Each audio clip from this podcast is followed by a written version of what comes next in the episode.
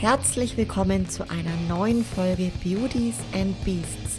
Zwischen all den Beauties erwartet dich heute eine Beast-Folge mit einem männlichen Gast und dabei wünsche ich dir ganz viel Freude beim Anhören. Falls du mir noch kein Abo dagelassen hast, dann freue ich mich riesig über dein Abo und natürlich auch, wenn du diese Folge mit deiner Community und deinen Freunden teilst. Ja, herzlich willkommen zu einer neuen Beast-Folge. Und Leute, auf diese Folge freue ich mich wirklich ganz besonders, denn es wird beastig, das verspreche ich euch. Und Deutschland hat einen neuen Bodybuilding Pro. Und zwar ist das der liebe Simon Pendelin.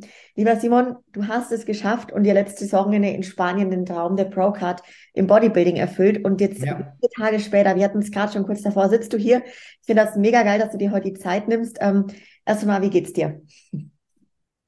Ja, also immer noch kaum zu glauben, es prasselt so nach und nach auf mich ein, so. Ähm, ja, ich habe auch nicht so viel Zeit gehabt, das Ganze zu verdauen. Also wir, wir sind am äh, Montag in der Früh gleich zurückgereist. Also wir hatten noch den, den Nachmittag quasi. Ähm, die Show war, ich glaube, gegen halb drei oder so zu Ende. Dann hatten wir noch den Nachmittag und dann in der Früh sind wir gleich zurückgereist, waren den ganzen Tag unterwegs, hatten noch den Abend dann hier und ähm, ab Dienstag bin ich schon wieder ganz normal am Arbeiten und so. Und da bin ich äh, kein Eis Pro, sondern auch der ganz normale Simon, der mit ein bisschen Farbe in der Arbeit auftaucht, ja.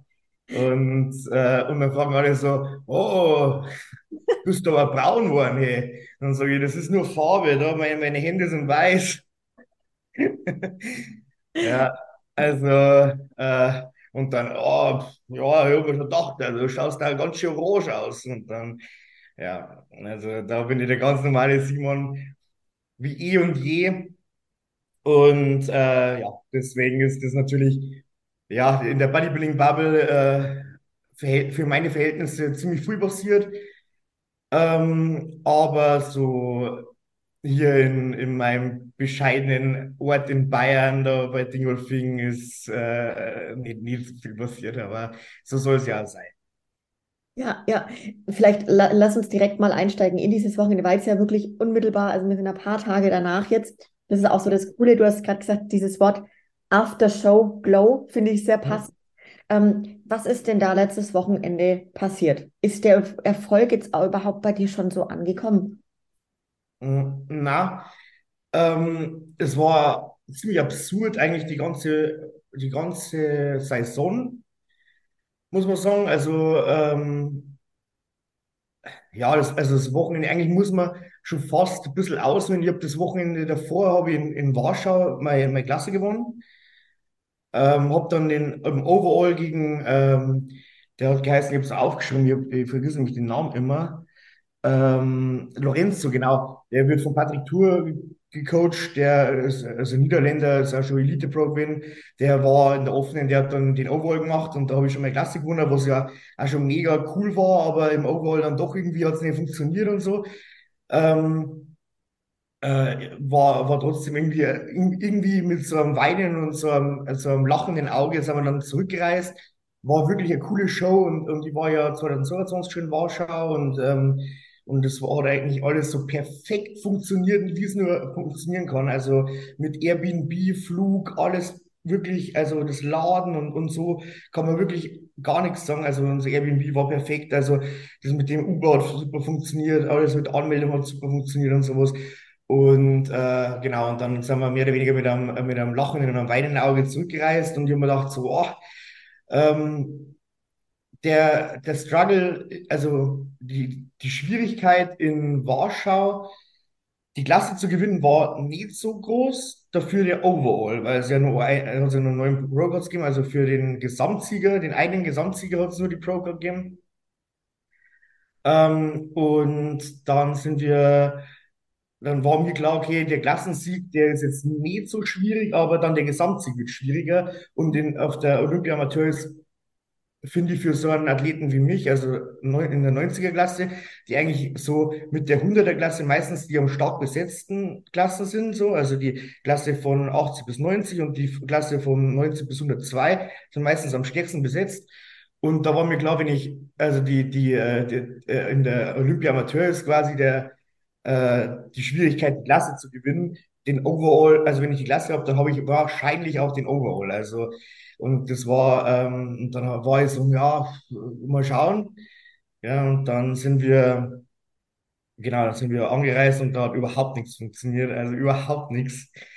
Also es war wie verhext. Also erstmal kein Direktflug von München nach Alicante heißt umsteigen. Im letzten Moment wurde dann unser Flug gecancelt. Wir wären eigentlich in Köln umgestiegen.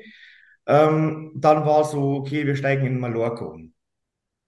Ähm, erst habe ich mir gedacht, ja cool, weil irgendwie für mich war es von München nach Köln und dann nach Alicante war irgendwie so erst drauf und dann wieder runter. So. Also habe ich mir gedacht, ja, Mallorca ist schon mal die richtige Richtung und so. Aber als ich dann am Flughafen angekommen bin, an meinem letzten Peak Week Tag, ähm, du, du weißt, wie es einem da geht. Also da ist man selbst alleine auf der Couch zu Hause, ist man eigentlich schon zu erschöpft zum Liegen. Und dann die ganze Reise und das Ganze. Und dann am Flughafen habe ich festgestellt, okay, Pfingsten, Mallorca, wer ist da in der, in dem Flieger? Und, und äh, die, die, das dementsprechende äh, Klientel äh, war dann im Flieger und am Flughafen und in der Schlange und es hat sich alles unglaublich gezogen. Im Flieger ist auch einer umgekippt und so. Also die haben in der Schlange schon, waren schon derart betrunken, dass, dass, dass nichts voranging und ich, ich bin so, so an meinem Koffer gelehnt, weißt du, meine, meine, meine Freundin hat, hat mich da mehr oder weniger durch den Flughafen geschoben. Und, und äh, ja, das war wirklich, also mit, und dann auch noch mit Aufwässern, so letzter Tag Aufwässern, so, also mehr, haben wir auch noch mehr getrunken und so. Dann musste ich am nächsten Tag die Waage packen. Also, ähm, ich, also ich, ich hatte ähm, am, auf der Bühne in Warschau, also in der Früh nüchtern 92 Kilo, bin aber in der Klasse unter 90 eingewogen. Also, also ich muss mich schon reindrücken und habe mich in Warschau eingewogen mit 89, eine Woche vorher. Dann haben wir natürlich geladen, zwei Tage, und dann ähm, irgendwie nach dem Wettkampf noch was gegessen und so. Dann haben wir das erstmal den Wasserrebound wieder einfangen müssen und dann, um dann wieder unter 90 zu kommen und so.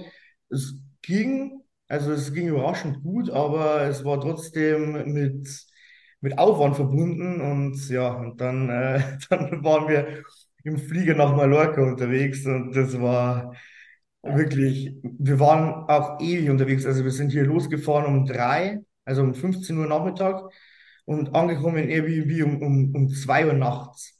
Ja. Weil, weil in Mallorca war irgendwie Sturm und die, da war zwei, beide Flieger hatten Verspätung und die Frau vom Airbnb ist ausgeflippt, weil, weil eigentlich war Late Check-in um 10 und wir wären irgendwie um halb zehn angekommen oder sowas, aber, aber irgendwie waren wir dann um zwei erst in Alicante, also ich war um zwei erst im Airbnb und die Frau äh, von dem Airbnb hat äh, mir die Schuld dafür gegeben weißt, und äh, überhaupt nicht verstanden, dass und ich bin wirklich, ich war am, am Ende und da habe ich schon gedacht, oh, das kann nichts werden, wenn das jetzt schon so losgeht, so das ganze Wochenende, äh, ja, aber da muss ich mal kurz reinfragen. Simon, hast du da irgendwie gemerkt, dass dieser Stress sich arg auf deine Form ausgewirkt hat?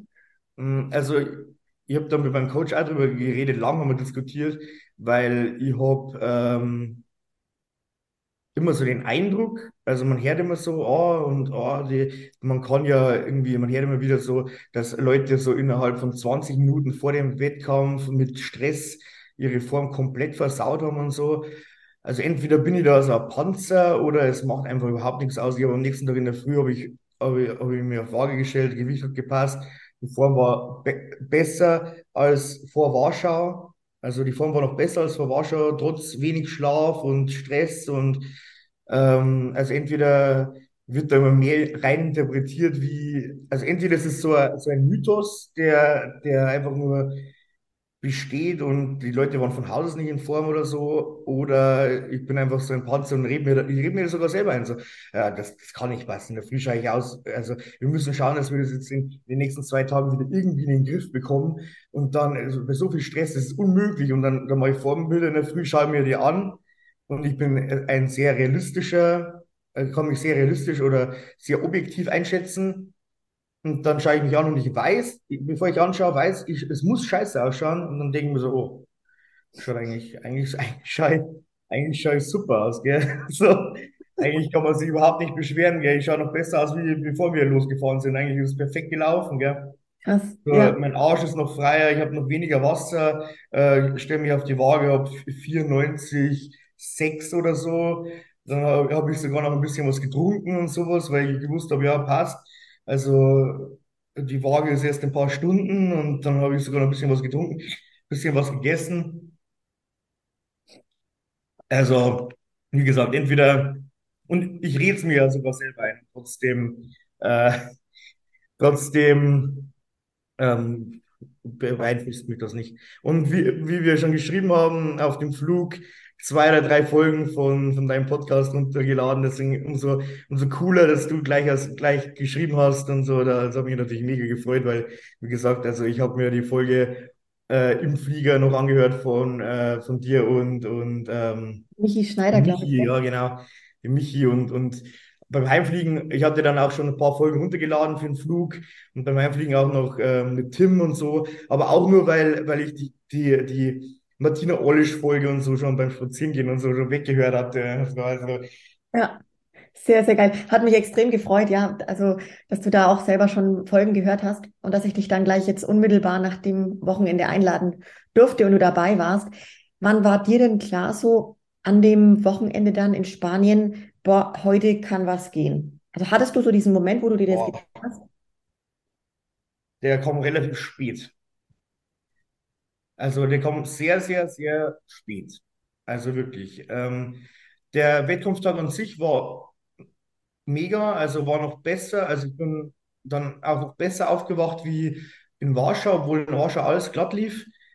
Ähm, es war einfach auch in Warschau mega entspannt mit den Ubers und so. Also wir, wir, wir müssten keine 20 Meter zu Fuß gehen. Uber war mega billig, halbe Stunde Uber fahren, irgendwie 10 Euro, 15 Euro oder sowas. Also und, und in, in Alicante mit den Taxis und so, das war alles nicht so optimal. Also man musste immer ein bisschen laufen und, und so. Also es war alles einfach nicht so. Aber ich, trotzdem bin ich in der Früh aufgestanden und irgendwie Bauch war flach und ähm, die ganzen Meals sind super reingegangen und ich habe mich, war extrem entspannt. Auch Backstage, bin, bin Backstage eingeschlafen, also äh, ich war tief entspannt und dachte mir aber, also ich habe zu meiner Freundin tatsächlich noch gesagt, äh, die hat mich dafür ein bisschen auch noch, danach ein bisschen verarscht, so. Ich habe gesagt so, ja, wäre cool, wenn wir heute eine Medaille mit nach Hause nehmen, so. Also so Top 5 Platzierung wäre wär schon cool. Dann bin ich Backstage gelegen und der Thomas, also ich bin ja beim Thomas Holzer, ich weiß nicht, ob du den kennst, Ja, doch. ähm, ähm, Coaching, der war auch dabei, weißt du, nur wegen mir. Also wir waren zu dritt, also meine Freundin, Thomas und ich. Und äh, ja, wir sind da ein super Team. Und ich war sehr, sehr froh, dass er auch mitgekommen ist. Es war eine kurzfristige Entscheidung nach, nach Warschau, dass er noch mitkommt. Also Warschau war geplant und, und Spanien hat gesagt, ja, ich kann ihn nicht allein lassen. So, und dann ist er, ist er mitgeflogen. Und das hat mich natürlich auch noch extrem viel Druck genommen. Und dann war der Backstage und hat gesagt, Simon, ich habe gesehen, 22 Leute sind in der Klasse. So. Und dann haben wir gedacht, das ist schon viel. Ja, und äh, dann habe ich, ich bin so ganz entspannt, bin ich so Backstage gelegen und, und dann siehst du die ganzen Leute rumtigern. Da war unglaublich viele, viele, also Bodybuilding-Klassen waren, also es waren hundert locker. Ja. Und, und alle, alle super. Also ganz wenige, die, die, also wenn man es immer so sieht, also mein, vor allem, ich, ich sehe ja so privat nicht jemanden, der der nur ansatzweise so gut ist wie einer von denen da. Also ich bin ja so im Dingolfing und sowas, das sind ja keine Bodybuilder so. Und, und dann, dann rennen da Leute rum, sogar der, sogar die, die schlechtesten sind besser wie das, was ich sonst so live sehe. Mhm. Und äh, dann dachte ich mir so, oh, puh, schauen wir mal, gell? Und dann war ich, dann war ich tatsächlich auf der Bühne und als Backstage und so und auf der Bühne und dann ähm, Ja, und dann war, ja, dann wurde ich in den ersten Callout gerufen. Wir sind in, in vier Reihen gestanden, also äh, zwei, zweimal zwei Reihen und das war Wahnsinn. Also es waren quasi vier Callouts, die sind, wir sind dann auch alle nochmal auf die Bühne gerufen worden, nach den, nach den einfach nur so numerischen Callouts, vier Callouts. Und dann dachte ich so, 767. Sag's einfach so. Dann, dann komme ich in den ersten Callout, das wäre so cool. So, und dann sagt er dann so 767 und dann an dritter Stelle. Und dann war ich genau in der Mitte. Und dann dachte ich mir schon, oh cool, jetzt stehe ich sogar in der Mitte, gell? Dann haben sie mich nach ganz rechts. Äh, also wenn man, wenn man, also von mir aus gesehen links, aber ganz rechts bin ich gestanden, habe ich gedacht, oh, okay, fünf oder sechs. So. Dann äh, wurde ich irgendwie wieder komisch, äh, keine Ahnung, warum sie rausgestellt haben, dann wurde ich wieder reingestellt, dann war ich auf, äh, war ich rechts neben der Mitte. Und dann habe ich mir gedacht, okay, zwei oder drei. Und dann haben sie mich nochmal ausgetauscht mit äh, Nico, der stand in der Mitte. Und dann war ich auf, in der Mitte wieder. Und dann dachte ich mir, okay, eins oder zwei. Also, das war die ganze Zeit so das, das, äh, das also wirklich. Und, und, und dass das wirklich was werden kann, ist erst aufgekommen, als ich runtergegangen bin und das Feedback der Leute ge, äh, bekommen habe. Also ich bin dann runter und dann bin ich, zu, bin ich so mit Thomas so und habe mich ein bisschen hingesetzt und dann ist Stefan, der Stefan Kinzel ist noch gekommen und, und so und, und die Leute sind gekommen und dann war so, ähm, okay, du schaust echt krass aus und so die Top 4, die stand fest. Ähm, Stefan hat gesagt, die kann man so durchtauschen ähm, ich habe mir das am Nachhinein nochmal angeschaut und ich muss sagen, es war schon sehr eindeutig zwischen mir und Nico, Nico Stallone da. Mhm. Ähm, dann war noch einer vom Kienzl, der ist Vierter geworden und sein Araber. Ähm, das war so die, die, wir hatten alle so unsere Stärken und unsere Schwächen, so, das war so, das war so Backstage, so dass äh, so was rumgegangen ist und was ich so als Feedback bekommen habe, auch ich habe dann gleich das Handy rausgeholt und habe äh, meiner Freundin gleich geschrieben so und, und ich war dann war im Publikum und ja, und dann, und dann habe ich so ein bisschen ins Handy geschaut und viele haben den Livestream verfolgt und, und dann habe ich gleich so das Feedback von den Leuten und so und dann, und dann habe ich mir gedacht, okay, okay, das ist anscheinend irgendwie vorne dabei, gell? Und ja, und, und dann war also, dass ich dann Erster werde, das hätte ich trotzdem nicht gedacht. Also wirklich ne. Wie, was ging dir so durch den Kopf in dem Moment, wo du als letztes dann aufgerufen wurdest? Also, äh, also, ich weiß nicht, also das war, ich, ich musste richtig lachen. Also es war, es war so, ich habe gedacht, das ist so absurd. Also ich, ich musste richtig, also ich war richtig, also ich war nicht glücklich, ich war richtig fröhlich wie sein Kind, weil ich mir gedacht habe, das ist so absurd, dass ich das jetzt gewonnen habe bei 22 Leuten. Dann hat es immer geheißen, ja, ähm, wenn Nico mal in Form kommt, dann ist er unschlagbar. Und ich habe hab ja Nico schon mal geschlagen in, in, äh, in äh, Warschau letztes Jahr. Da war er außer Form und so und der hatte ja immer Schwierigkeiten, ein bisschen in Form zu kommen. Das, ja, ähm, das, das weiß man ja. Und dann heißt es immer so, ja, wird immer so, wird immer, immer so hoch gehandelt. Und dann heißt es immer so, ja, wenn der mal in Form kommt, dann ist er unschlagbar. Und dann war er in Form. Und ich wusste schon, im Rücken bin ich besser und so weiter und so. Und, und vorne ist er, muskulär ist er ein bisschen weiter, ist schon ein paar Jahre älter. Ähm, und ja, dann, dann war so, ja, dass ich dann, dass ich dann wirklich dann und dann war so, okay, die zwei Deutschen und so. Und äh, jetzt Nico auch gewöhnt, also er war auch wirklich, äh, hat auch wirklich gut ausgeschaut. Und dass ich es dann bekomme, dann äh, im Nachhinein war mir das dann aber schon klar, warum. Also ich habe mir dann die Videos angeschaut und so und äh, mir war schon sehr, es war schon sehr offensichtlich, warum ich bekomme so. Es war so, auf, auf Bildern, auf Bildern sieht man es, finde ich auch, aber ich finde, wenn man den Livestream gesehen hat oder wenn man live da war, dann hat man einfach gesehen, äh, ich bin einfach, äh, weil ich so viel Respekt habe, vor, hatte vor der Meisterschaft und vor, vor, weil ich einfach gedacht habe, so, die sind alle so gut, habe ich so bilderbuchmäßig performt. Also ich habe quasi wie im Lehrbuch jede Pose gestellt, war der Erste in der Pose, habe es am längsten gehalten, bin immer in der Line-Up gestanden, immer. Also zu jeder Zeit, es war, wenn die gesagt haben, relax, dann sind die anderen alle und ich. Sehr,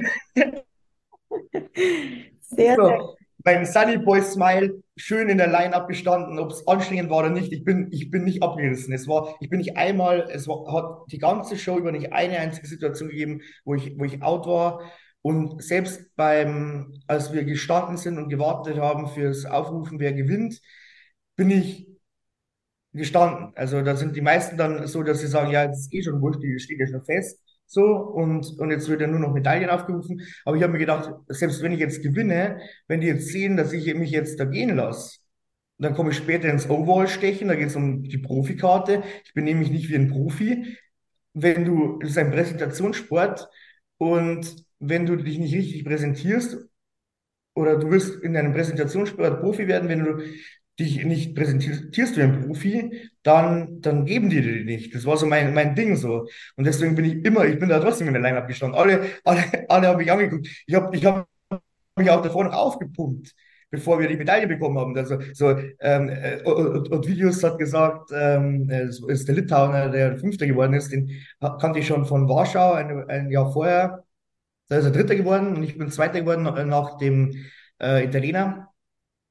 Ähm, und der hat gesagt so, man, it's over. so, für, für was pumpst du dich noch auf? So, und dann, und dann ich hab die trotzdem mit den Gummibändern so.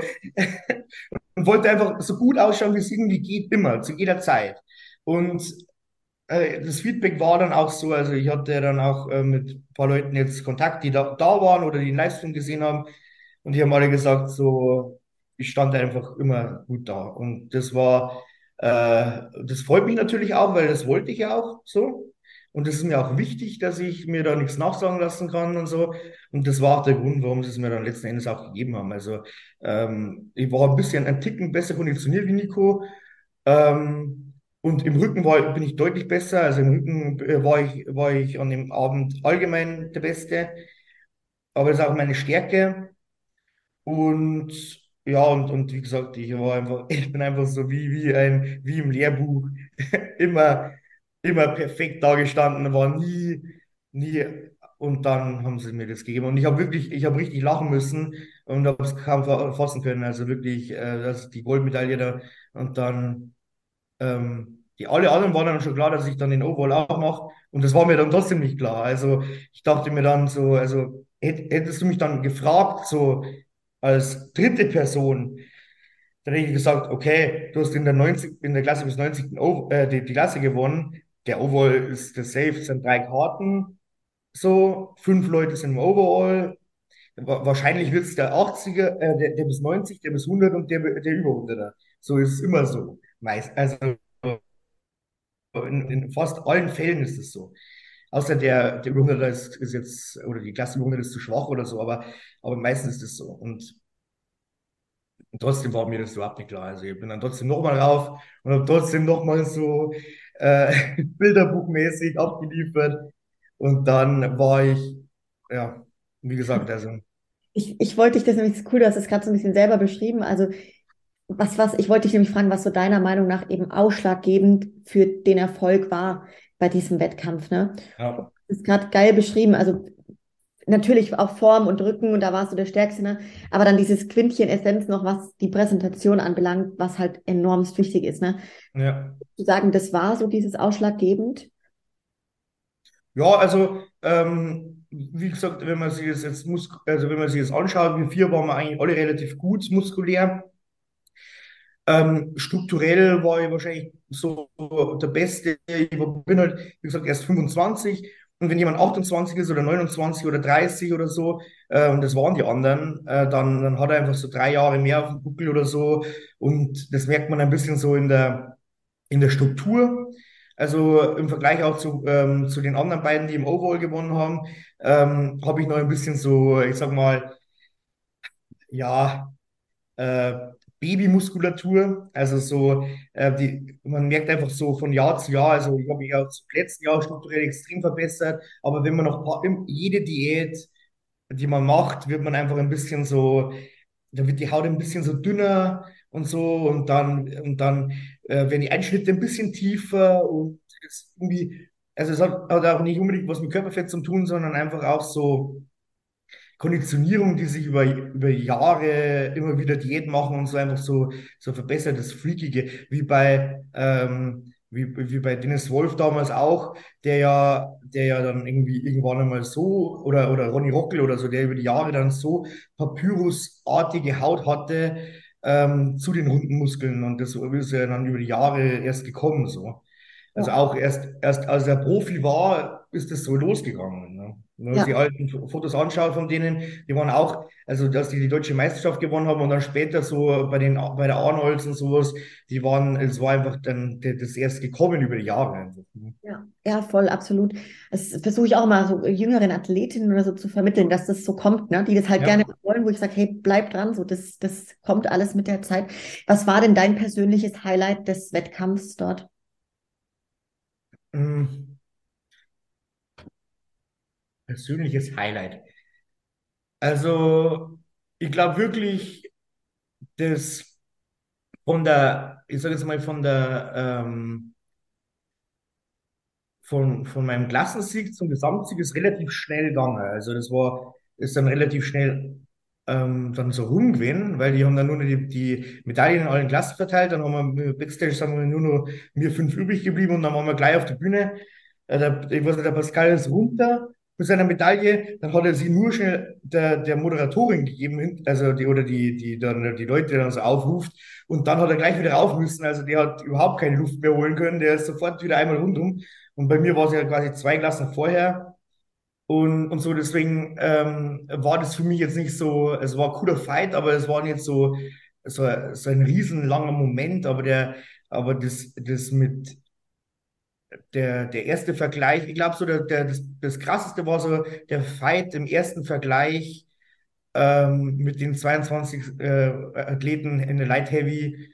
Und die haben den ersten Vergleich so, so durchgetauscht und es hat so den, es hat sich so angefühlt, weil ich war erst in der Mitte, so, weil sie mich so aufgerufen haben, wahrscheinlich auch numerisch so und dann und dann haben sie mich gleich rausgestellt und ich habe mich quasi von ganz außen in die Mitte reingearbeitet und, und das hat natürlich, das waren drei Runden Posing oder so. Ne? Mhm. Also, und, und das war für mich so, so ein krasses Gefühl. Und, und umso näher ich in die Mitte wieder gekommen bin, umso, ich war ja schon, also man muss ja auch sagen, ich war ja schon, ich bin draußen gestanden und habe mir gedacht, oh, ich bin trotzdem im ersten Vergleich so, also so, so fünfter Platz wäre auch okay, so, habe ich eine Medaille. So, so war, äh, komisch, eigentlich blöde Einstellung. Ich bin schon hingeflogen, um zu, um zu gewinnen, aber bei dem, bei dem riesen, bei dem riesen Teilnehmerfeld und so, da, da habe ich mir gedacht, so, ja, und dann, und dann, dass ich dann so reingekommen und dann, und dann, als ich in der Mitte stand, dann war dann auch klar, dass, mir, dass ich ins Finale komme und sowas und so. Das war dann schon alles äh, ganz, ganz klar. Aber so der, der Fight war brutal. Und die haben wirklich, also, das haben sie in Warschau nicht gemacht. Also, die haben uns wirklich auch lange in den Posen stehen lassen. Und da, da konnte ich mich quasi dann raufarbeiten. Der, der Thomas hat auch gesagt, äh, die haben mich quasi rausgestellt und als ich mich umgedreht habe, haben sie gesehen, dass, ich, dass es ein Fehler war. So. Und dann haben sie gleich wieder, dann war ich gleich wieder in der Mitte. So. Sehr, sehr geil. Man hört ja so oft, dass ein Wett, also der Wettkampf wird von hinten gewonnen. Ne? Also ich sage jetzt mal, Mhm. Den hört man ja Ja. auch extrem oft. Wie, wie stehst du dazu? Sagst du auch das, oder ja? Ja, definitiv. Also es wird schon gewonnen, auch wer die best, die meisten guten Posen hat, so. Aber ähm, man sagt ja immer, die Back Double Biceps gewinnt die Show so und die, die war bei mir einfach, die war bei mir einfach in den neun- 90er am besten. Ähm, und im Overall würde ich sagen, auch, meiner Meinung nach auch am besten. Äh, der, der Antoine von Stefan, der den Overall, äh, den Gesamt, also den ersten Platz im Overall gemacht hat, der hatte einen riesen Arsch. So, der war gestreift, also sein Beuge und Arsch und so, das war brutal. Also das war natürlich heftig, aber so der Rücken war bei mir trotzdem ein bisschen besser und so. Also das, das macht schon, also das macht schon was aus. Also vor allem auch nicht nur wegen äh, Muskulatur, sondern auch Härte, weil Männer auch viele Probleme haben, so in der Rückseite hart zu werden. So, so ich mache immer die letzten vier Wochen Diät, mache ich nur noch für die Rückseite, da bin ich vorhin schon längst fertig. Dann mache ich nur noch für die Rückseite Diät so für die, den scheiß Arsch und den, den unten den, äh, die, die Hüfte da so. Ja, Ähm, ja, ja, also und dann ähm, glaube ich, dass es auch so ein Konditionierungsding ist. So. Also man sagt, also die Backdown-Weiß ist unsere Show, weil, weil eben da ist der Arsch, der Beuger, wenn das, wenn das dann hart ist, also vorne hart zu werden, ist als Mann nicht so das Problem. Also das meistens hängt es dann im Rücken und, und also wie gesagt, also ich glaube nicht nur muskulär, sondern auch so konditionierungstechnisch ist das dann ausschlaggebend, ja, ob das dann auch rundum stimmt. Weil wie gesagt, also vorne hart zu werden ist nicht so die Kunst, aber mei meistens hängt es dann am Arsch und am Beuger und am unteren Rücken so ein bisschen und dann äh, da ist dann macht es dann den Unterschied aus, glaube ich. Wo ihr dann fertig wart quasi oder du hattest dann diese Pro-Card in der Hand. Wie ging es Mhm. da so nach dem Sieg weiter? Also kann man sich das vorstellen? Wie habt ihr den Tag dann? Komplett absurd. Komplett absurd. Ja, also ich habe schon davor gesagt, schon beim Fliegen, also es hört sich ein bisschen komisch an, aber ich bin absolut keine Heulsuse, ich weine nie. Aber ich habe gesagt, ich habe schon in der Prep gesagt, wenn ich die Pro-Card habe, dann flenne ich wie ein Mädchen, habe ich gesagt. So. Und dann hatte ich die Pro-Card und dann dachte ich so, okay, jetzt, jetzt will ich meine Freundin umarmen, meinen Coach umarmen und will erstmal heulen, so, weil einfach so, die, so viel Druck abfällt. Einfach so, also un, es ist unglaublich. Also, und, äh, und sie haben mich komplett isoliert. Ich bin runter, dann ähm, mein Coach durfte nicht in den Backstage-Bereich. Ich musste ihm aber nach dem Klassensieg die, den, die Medaille geben. Also mein Coach war im Backstage, in dem Backstage-Bereich, aber in dem Backstage-Backstage-Bereich nicht. Also direkt hinter der Bühne. Und ich kam von der Bühne runter, dann hat, dann hat mich eine Kleine sofort, also sofort isoliert,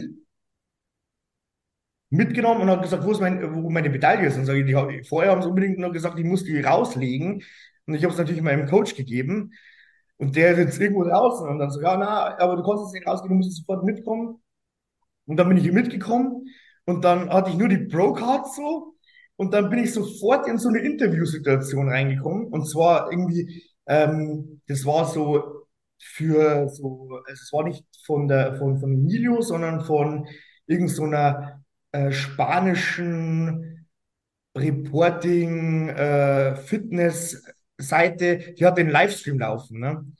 Und ich bin sofort in den, bin sofort rein, dann bin ich in den Livestream reingekommen und sie hat mir dann mit, mit der, mit der Ding, man sieht, man, das, ich, ich habe das Video gefunden, ich habe äh, schon äh, richtig lang suchen müssen, weil ich mir gedacht habe, der Livestream, das muss ja irgendwo irgendwie festgehalten werden und so. Ich äh, habe das Video sogar schon gefunden. Da am Anfang sieht man sogar, wie ich da mit der Frau noch diskutiere, weil ich gesagt habe, so, ja, ihr müsst meinen Coach reinholen, dann kann ich die Medaille auch umhängen, so und so. Also entweder gehe ich jetzt raus und suche den Coach da draußen oder ich bleibe jetzt drin und dann habe ich aber keine Medaille. So, oder ich, ich schaue, dass mein Coach, der muss ja irgendwo draußen stehen, weißt du. Wir waren so, haben mich sofort isoliert von, von allen so. Und, und dann sieht man im Anfang vom Livestream noch, wie ich mit der Frau diskutiere und dann kommt die andere Frau rein und die, äh, ähm, und dann habe ich irgendwie so sofort so ein Interview geben müssen. So, ich bin runter und ich hab, war noch verschwitzt und wir haben uns auch umarmt auf der Bühne und ich war komplett voller Öl, weil die anderen, die dicken Jungs, haben so geschwitzt auch so. Und ich bin so klein und, dann- und dann, und dann beim Umarmen so, mein ganzes Gesicht war voller Farbe und so. Ich hab, konnte mich nicht abputzen, gar nicht, gell.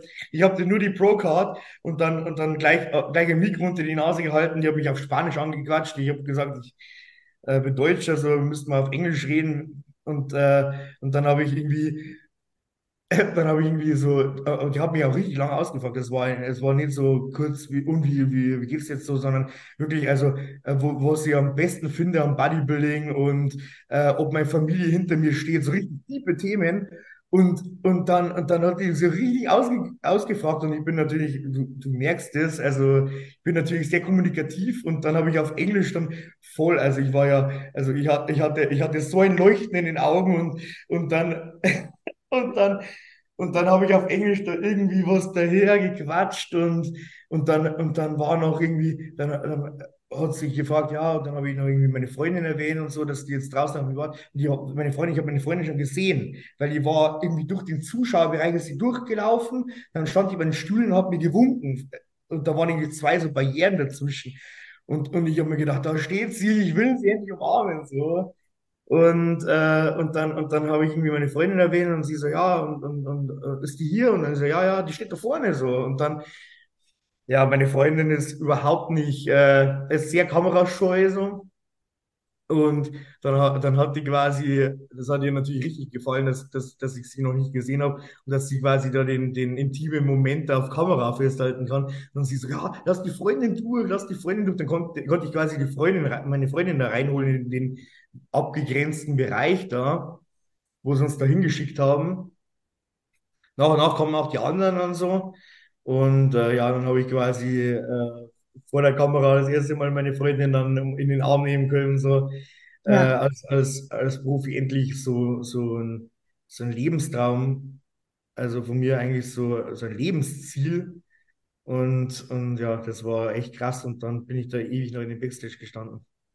krass, hey, weil du es gerade sagst, so ein Lebensziel, das ist ja einfach so ein richtig großer Meilenstein auch. Mhm. Und jetzt auch die Frage an dich. Ich, ich kenne das halt selbst. Bei mir war das 2019 so mit der Procard.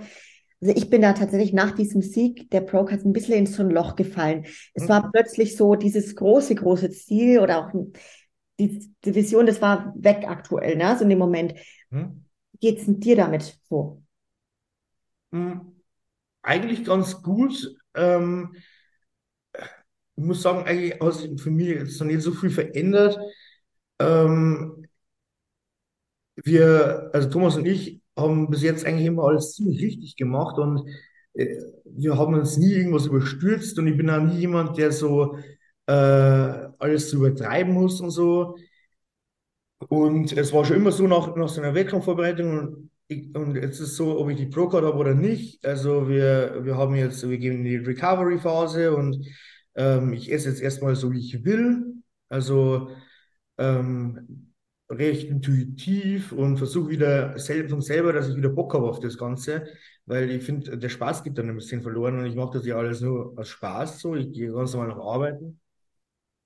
Und jetzt war ich auch noch nicht im Training seitdem, also weil ich gesagt habe, so, jetzt schaue ich einfach mal, wenn ich, wenn ich so richtig wieder richtig Bock habe, so, also richtig, dass mich in die richtig in den Fingern juckt, dann gehe ich wieder so.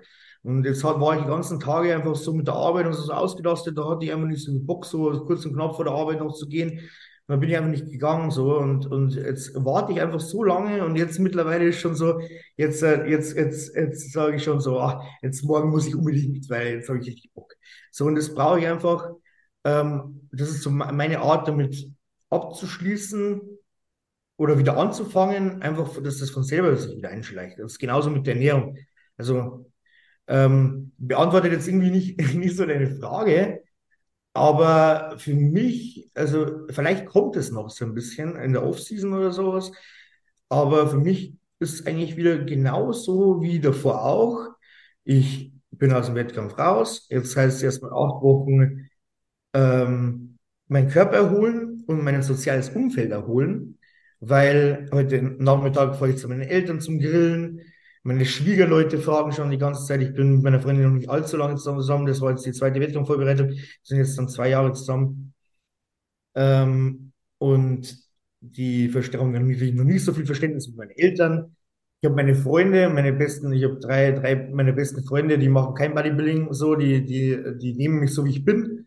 Und das mache ich ganz gerne so. Die haben noch nie ein Fitnessstudio von innen gesehen, sozusagen so. Und äh, die, mit denen habe ich immer den, die letzten, die letzten zehn Wochen oder so keinen Kontakt oder wenig Kontakt oder ich treffe mich zumindest nicht mit ihnen, schreibe ab und zu mal, aber ich treffe mich nicht mit ihnen. Das verstehen sie auch immer, aber dann heißt es ähm, dann einfach wieder die sozialen Kontakte pflegen und so, die, das, das tut mir dann immer ganz gut. Und das, die Zeit gehört nur den Leuten und äh, wenn dafür ein Training oder so auch mal ausfällt, dann ist das so. Ähm, und dann geht es wieder in, in der Off-Season und ich mache so lange Off-Season, bis ich den Eindruck habe, dass ich so verbessert zurückkomme, dass, äh, dass es ausreichend ist. Und meistens ist das so noch schon so, dass ich eine Saison dann mitmache und dann die nächste Saison gleich wieder. Also ich habe jetzt ungefähr, ich sage jetzt mal zwei, drei Kilo Muskeln oder so draufgehauen. Also auf jeden Fall gut gelaufen von 2022 auf 2023 war eigentlich schon, also optisch ein Riesensprung. Ähm, ich war auf jeden Fall noch ein bisschen härter und so, also sage jetzt mal drei Kilo Muskeln und so ist draufgekommen. Jetzt muss ich mal schauen, weil die Klasse geht bis 96 Kilo, also die 212er, ob ich, ob ich da ein bisschen länger brauche. Mal schauen. ich verliere ein bisschen Fokus, wenn es zu lange Offseason ist. Ich weiß nicht, ob du das kennst. Ähm, irgendwie meint man immer so, ja, wenn man ein Jahr Offseason macht, dann ist man so gut. Und wenn man zwei Jahre Offseason macht, dann ist man doppelt so gut. Aber man, man hält die zwei Jahre nicht den, denselben Fokus. Und, und man wäre wahrscheinlich genauso gut, wenn man nur ein Jahr Offseason gemacht hätte und dann die Vorbereitung. Weil, also bei mir ist es zumindest so, also äh, wenn ich immer dann, wenn, wenn es zu lange Zeit dazwischen ist, dann verliere ich immer ein bisschen so den, den Fokus und brauche schon ein, ein, irgendwie so ein bisschen sein Ziel. Ähm, und, und wenn die Offseason zu lange geht, dann, äh, dann ist es eigentlich meistens dann so, dass ich dann irgendwie die, die, die Prozent, an die, die ich Gas gebe, immer so ein bisschen runterfallen. Und dann hätte ich auch nach einem Jahr wieder starten können. Also Ja, so wird es wahrscheinlich rauslaufen. Also das war jetzt erstmal, wie gesagt, erstmal ein bisschen Recovery und so und dann äh, starten wir in die Offseason und dann komme ich wieder, und zwar verbessert, und zwar nochmal mit drei Kilo mehr oder so. Und dann kann man auch sagen, dann bin ich mit 93 Kilo in der, in der Klasse bis 96. Dann kann man sich schon noch hinstellen. voll gut. Und ich finde es so geil, Simon, weil du hast es gerade so beschrieben bezüglich der Frage, die am Anfang war mit diesem Loch. Ne? Ich finde es ja sehr gut, dass es bei dir nicht kommt. Und auch kommt es ja nicht bei jedem. Und was du jetzt gerade berichtet hast, kam für mich zumindest mir so vor, dass das einfach ähm, eine gute Möglichkeit ist, auch diesem Loch, ich sag jetzt mal, da schon präventiv dagegen zu arbeiten, indem du mit deinem Coach und mit deinem Umfeld und du hast für dich jetzt einen ziemlich klaren Plan, obwohl der jetzt nicht durchstrukturiert ist, aber wie es gerade weitergeht. Ne? So jetzt erst einmal gucken, wie du wieder richtig Bock hast und dann Step by Step und dich ums, um die sozialen Sachen kümmern, auch wieder mit den Leuten mehr machen, was dir einfach gut tut, so den Spaß zurückbekommen. Also das ist sehr, ist ja auch irgendwie so ein Fahrplan für danach, der, der klar ist und ich glaube, das ist da sehr, sehr wichtig. Also ist mir jetzt gerade so gekommen, als Ja. Fazit vielleicht auch für viele da draußen, äh, denen das mal so gehen mag. Bei mir zum Beispiel damals, ich war ein bisschen lost und ich wusste nicht, was da gerade passiert ist, so, ne? Und Mhm. war vielleicht dann so das Thema. Also sehr, sehr cool. Ja, ja, ich, ich finde, also das ist ja auch, jetzt muss ich sagen, ich kenne einige Athleten, die brauchen nach, nach die Wettkämpfe sofort wieder einen Plan, weil sonst, sonst ist irgendwie bei denen, sind die komplett verloren. Aber wir müssen wir ja die, die Sache beim Namen nennen. Wir haben ja nach so einer Wettkampfvorbereitung eine Essstörung entwickelt, und zwar jeder von uns. Und ich komme da am besten wieder raus, wenn ich mir, mir keinen Druck mache, einfach so. Also wenn ich dann einfach sage, so, äh, nicht irgendwie, okay, jetzt darfst du zwei Tage essen, was du willst, und dann schaufel ich mir um 23.45 Uhr noch irgendwie äh, Spaghetti Bolognese rein, weil ab nächst, äh, ab, ab, ab, ab Tag, äh, ab 0 Uhr geht's ja wieder nach Plan weiter. So. Das, das hat für mich noch nie funktioniert. Und, und, und das ist wieder aufgezwungen. Und ich finde so, äh, ich bin viel besser, wenn ich vom Kopf her selber merke, ah, Scheiße, du machst es ja gern. Und, und, und das, und das, äh, das stellt sich dann von selber wieder ein. Das ist meistens dann so, ich, ich sage dann so, ich esse jetzt, was ich will, und dann übertreibe ich auch nicht so krass, weil es ist ja nicht zeitlich begrenzt. Wenn das jetzt, wenn ich jetzt acht Wochen so esse, wie ich will, dann ist es so. Meistens ist es aber so, dass nach vier Tagen denke ich mir schon so, ja, jetzt will ich wieder ins Training gehen. Dann will ich in der Früh ins Training gehen, dann esse ich natürlich keine Nutella-Semmel in der Früh, sondern esse ich irgendwie Porridge oder sowas, weil das ist ein bisschen nicht so schwer am Magen, dann, dann kann ich besser trainieren. Und dann am nächsten Tag, und dann esse ich irgendwas danach, was ich Bock habe. Am nächsten Tag ist dann schon wieder so, dann denke ich mir so, ja, boah, das Training war echt gut. Da musst du eigentlich schon schauen, dass dein Eiweiß dann auch ein bisschen drin hast, gell? Dann fangst du schon wieder an, dann, dann kochst du Hähnchen vor, machst du aber mit Nudeln oder sowas, ne? Und dann äh, am nächsten Tag denkst du so, ja, das war schon ganz gut, aber, aber Reis ist dann doch ein bisschen besser so, weil, äh, weil dann, dann irgendwie das verdaust ein bisschen besser und dann hast du auch gleich Kohlenhydrate, dann, dann, dann und so, und so. Und irgendwann, so nach zwei Wochen, habe ich von selber wieder nach Plan gegessen, ohne mir irgendwas aufzuzwingen. Und dann merke ich so, ah ja, scheiße, das, das macht mir ja Spaß und das schmeckt mir auch. So, jetzt habe ich, jetzt habe ich mir äh, alles gekauft, was ich die ganze Vorbereitung über unbedingt haben wollte. Und, und jetzt bin ich aber von selber wieder auf Reis und Hähnchen und Lachs und Porridge und was weiß ich, was man halt so isst, als Bodybuilder, ähm, von selber wieder zurückgekommen und, und, und das lässt mich dann auch so wieder die nächste harte Diät und auch die nächste Off-Season relativ diszipliniert durchziehen, ohne dass ich mir irgendwas aufzwingen muss. so natürlich und übelst gesund einfach auch, ne? Also ein richtig, richtig toller Weg, ja. Aber gut für viele da draußen, weil man hört immer sehr, ja, dieses Thema Reverse Diät und dann ist es ja. auch noch anstrengender wie in der Prep selber und so. Finde ich, finde ich sehr cool, dass, wie, wie du das machst. Lass uns mal so einen Zeitsprung zurück machen, weil bestimmt natürlich viele auch interessiert, wie und wann du mit dem Body Bodybuilding überhaupt angefangen hast und was auch der Grund war, dass du mit diesem Pumpen im Gym angefangen hast. Boah, da müsste man ziemlich weit zurückspringen, weil trainieren tue ich schon, also jetzt bin ich 25 äh, und ich habe angefangen zu trainieren mit 12. Ja, mit 12 zu Hause. Ähm, und die ersten vier Jahre nur zu Hause, da habe ich dann irgendwie, keine Ahnung, dann habe ich irgendwie zum Geburtstag die erste Handel bekommen. Am Anfang nur so Liegestütze, Sit-Ups und so. Mein Papa hat mir dann so ein bisschen so Klimmzug-Equipment hingebaut. Und dann hatte ich die erste Kurzhantel und so, die war in so einem Koffer. Und ich habe es so ernst genommen, ich habe die sogar in dem Koffer, das war so ein Koffer, da war so die Kurzhantel drin, das war so eine, einfach so eine Zehner Kurzhantel mit so, mit so zwei Scheiben, so ganz Standard, wie man sie halt so im, im, beim Aldi kaufen kann oder so. Und die waren in so einem praktischen Koffer und die hatte ich überall dabei. Also wenn wir im Urlaub waren und so, ich habe nie aufgehört zu trainieren, ich habe einfach immer trainiert. Und, äh, und dann habe ich irgendwie zum 15. Geburtstag habe ich dann einen äh, so einen Turm bekommen mit so ein bisschen Latzug und so Butterfly vorne und so. Und, und irgendwie ist es so ein bisschen mehr geworden. Und dann mit 16 habe ich meine Ausbildung angefangen. So. Und dann hatte ich quasi Geld für Fitnessstudio. Davor hatte ich ja nur 20 Euro Taschengeld oder was. Und dann hatte ich irgendwie 500 Euro oder 530 Euro. Dann war ich reich. Ne? 530 Euro netto. Und ich war quasi der reichste, der reichste Mensch habe nichts auf die Seite bekommen. Mit, mit 16 wohnst du zu Hause, hast keine Ausgaben, hast auf einmal 500 Euro statt 20 Euro und dann habe ich mich im Fitnessstudio angemeldet und habe mir von meinem ersten Geld auch gleich einen Beamer gekauft, wie man es so also macht als Millionär. Und ja, und dann äh, ja, konnte ich natürlich auch nicht immer trainieren, weil ich bin in so einem kleinen Dorf aufgewachsen und äh, trainiert äh, habe ich in, also Fitnessstudio war in der nächstgrößeren Stadt, da habe ich auch gearbeitet. Dann war es so, entweder nach der Arbeit und meine Mama hat mich dann ein bisschen später abgeholt oder so, oder ich war am Wochenende mit Freunden. Also war trotzdem die meiste Zeit noch zu Hause trainiert. Und also so, sage ich mal, so, so, so 50-50 oder so. Ja, und ähm, ja, mit 18 konnte ich dann selber fahren und dann bin ich halt nur ins Studio gegangen. Krass. Wann war dir denn klar, dass du eine Genetik mitbringst und es in dem Sport echt zu was schaffen kannst? Hm, als ich das erste Mal auf der Bühne war, 2019.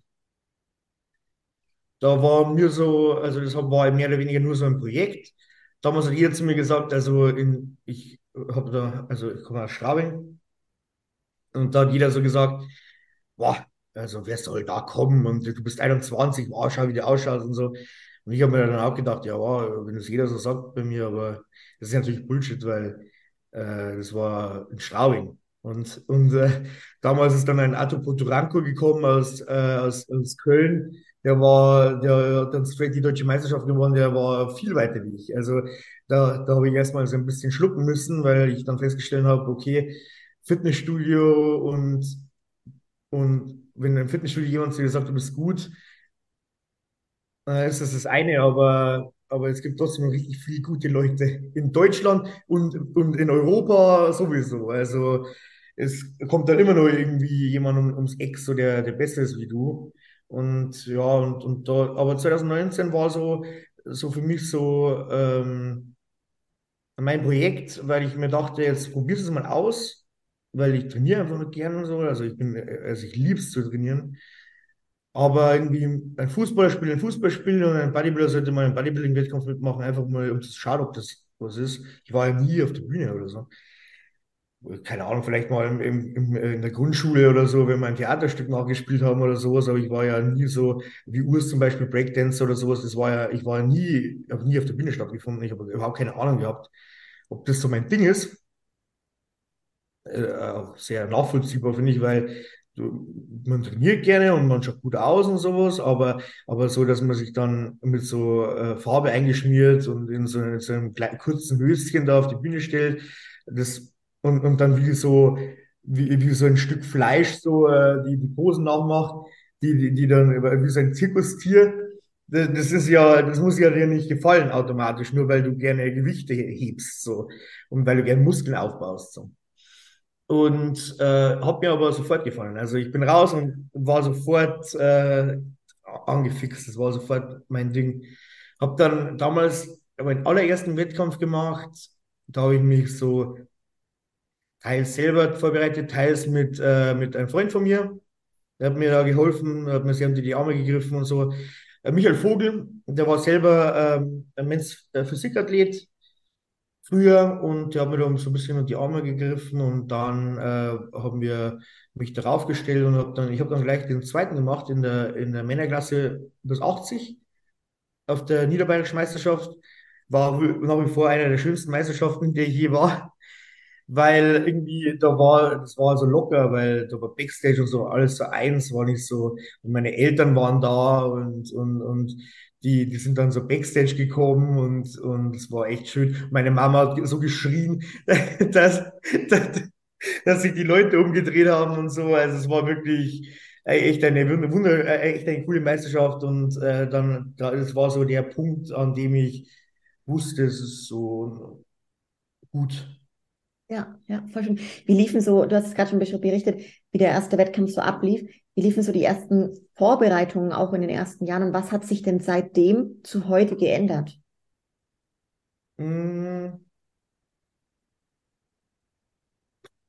Was, also, ich bin auf jeden Fall lockerer. Also, es ist, es ist zwar, es wird immer härter, aber ich in den letzten Wochen und so, weil ich war ja, muss man auch dazu sagen, so, also die ersten zwei Saisons, da hätte ich ja, da, da war ich ja quasi vier Wochen out.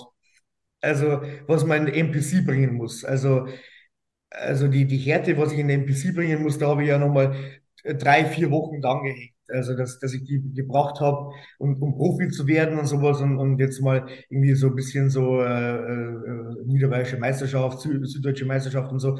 Da, also ich sage jetzt nicht, dass die Jungs da nicht äh, einen guten Job machen, aber bei mir war halt, also im Profi, ich habe halt nochmal noch mal mehr Gas geben müssen und trotzdem habe ich mir so eine gewisse Lockerheit äh, antrainiert über die Jahre.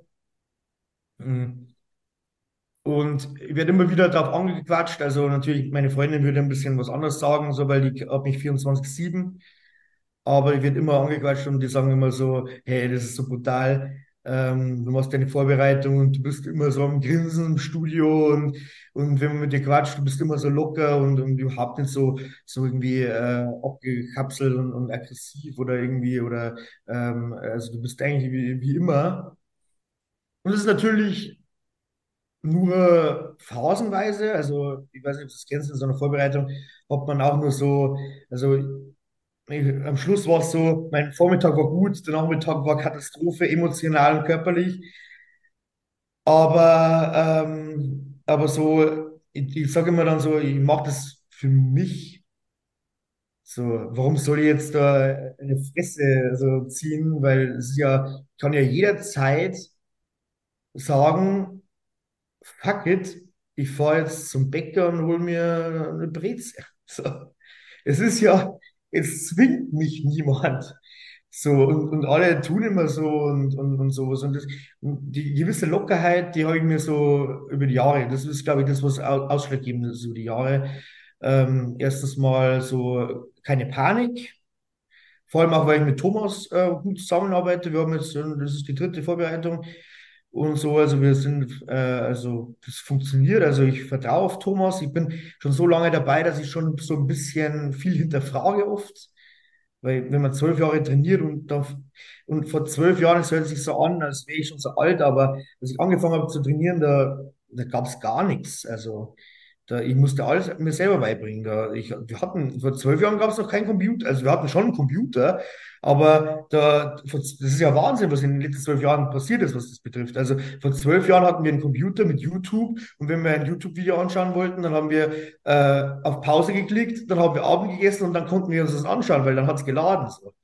Aber und, und dann, dann war das irgend so ein, irgendein, irgendein YouTube-Video und kein Trainings-Tutorial oder, oder irgendwas oder sowas. Ich habe mir alles selber beigebracht und deswegen ist natürlich da ein bisschen schwieriger, ähm, sich auch dann so fallen zu lassen. Aber das habe ich auch so ein bisschen über die Jahre, äh, vertraue ich jetzt Thomas auch zu 100 Prozent und ähm, Ja, ich, ja, ja, ich vertraue Thomas zu 100 Prozent. Aber ich, äh, trotzdem auch immer wieder so, dass ich mir denke, so, ah, was jetzt ein? Oder? Aber wie gesagt, also ich habe einen ziemlich guten Blick auf mich selber. Meistens ist so, also ich schicke Thomas die Bilder und denke mir so, ja, schaut so und so aus, ein bisschen flach, aber Härte kommt. Wahrscheinlich würde ich es so lassen, alles wie es ist. Und dann ist es auch meistens so. Ja. Also, wie gesagt, also das, das funktioniert eigentlich ganz gut. Und, äh, und die, die, die locker, ich würde einfach so die Frage beantworten, mit einfach so ein bisschen lockerer zu sein, nicht mehr so, so verbissen und vielleicht ein bisschen selbstreflektierter, dass man sagt, so, okay, du bist jetzt vielleicht ein bisschen äh, schlecht drauf, weil du Hunger hast. Und, und nicht, weil alle anderen scheiße sind. Ja. Ja, sehr, sehr guter Punkt. Ist auch cool, weil ich auch die Frage noch, was, was dich so lange auf diesem extremen Niveau dranbleiben lässt. Wie würdest du die Frage beantworten? Mm, ja, ich glaube, das ist alles die Vorbereitung. Also ich, ich glaube, dass das wirklich, wie, wie ich davor schon gesagt habe, auch so ähm, äh, die, die, das mentale Mindset ist, dass ich das mache, was ich liebe und mich nix, zu nichts zwinge. Und und, und, und wenn ich mir schon davor so das nach und nach so, jetzt, jetzt geht's ja schon los. Also ich, ich zeige mir quasi jetzt auf für später, nächstes Jahr vielleicht, wenn ich die nächste Vorbereitung mache, ähm, wenn es hart wird, dass ich äh, mir jetzt schon so mehr oder weniger darauf vorbereite, dass ich das, dass ich mir dann sagen kann, okay, ja, du, du machst es ja für dich so, du machst es ja gerne so, das ist dein, dein Ding. Und äh, wenn ich das nicht habe, dann könnte ich es auch nicht so auf dem Niveau durchziehen.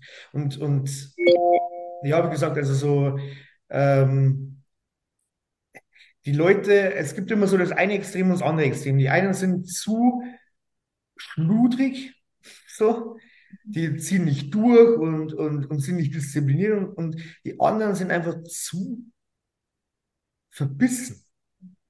Das, das, das, das wird nichts.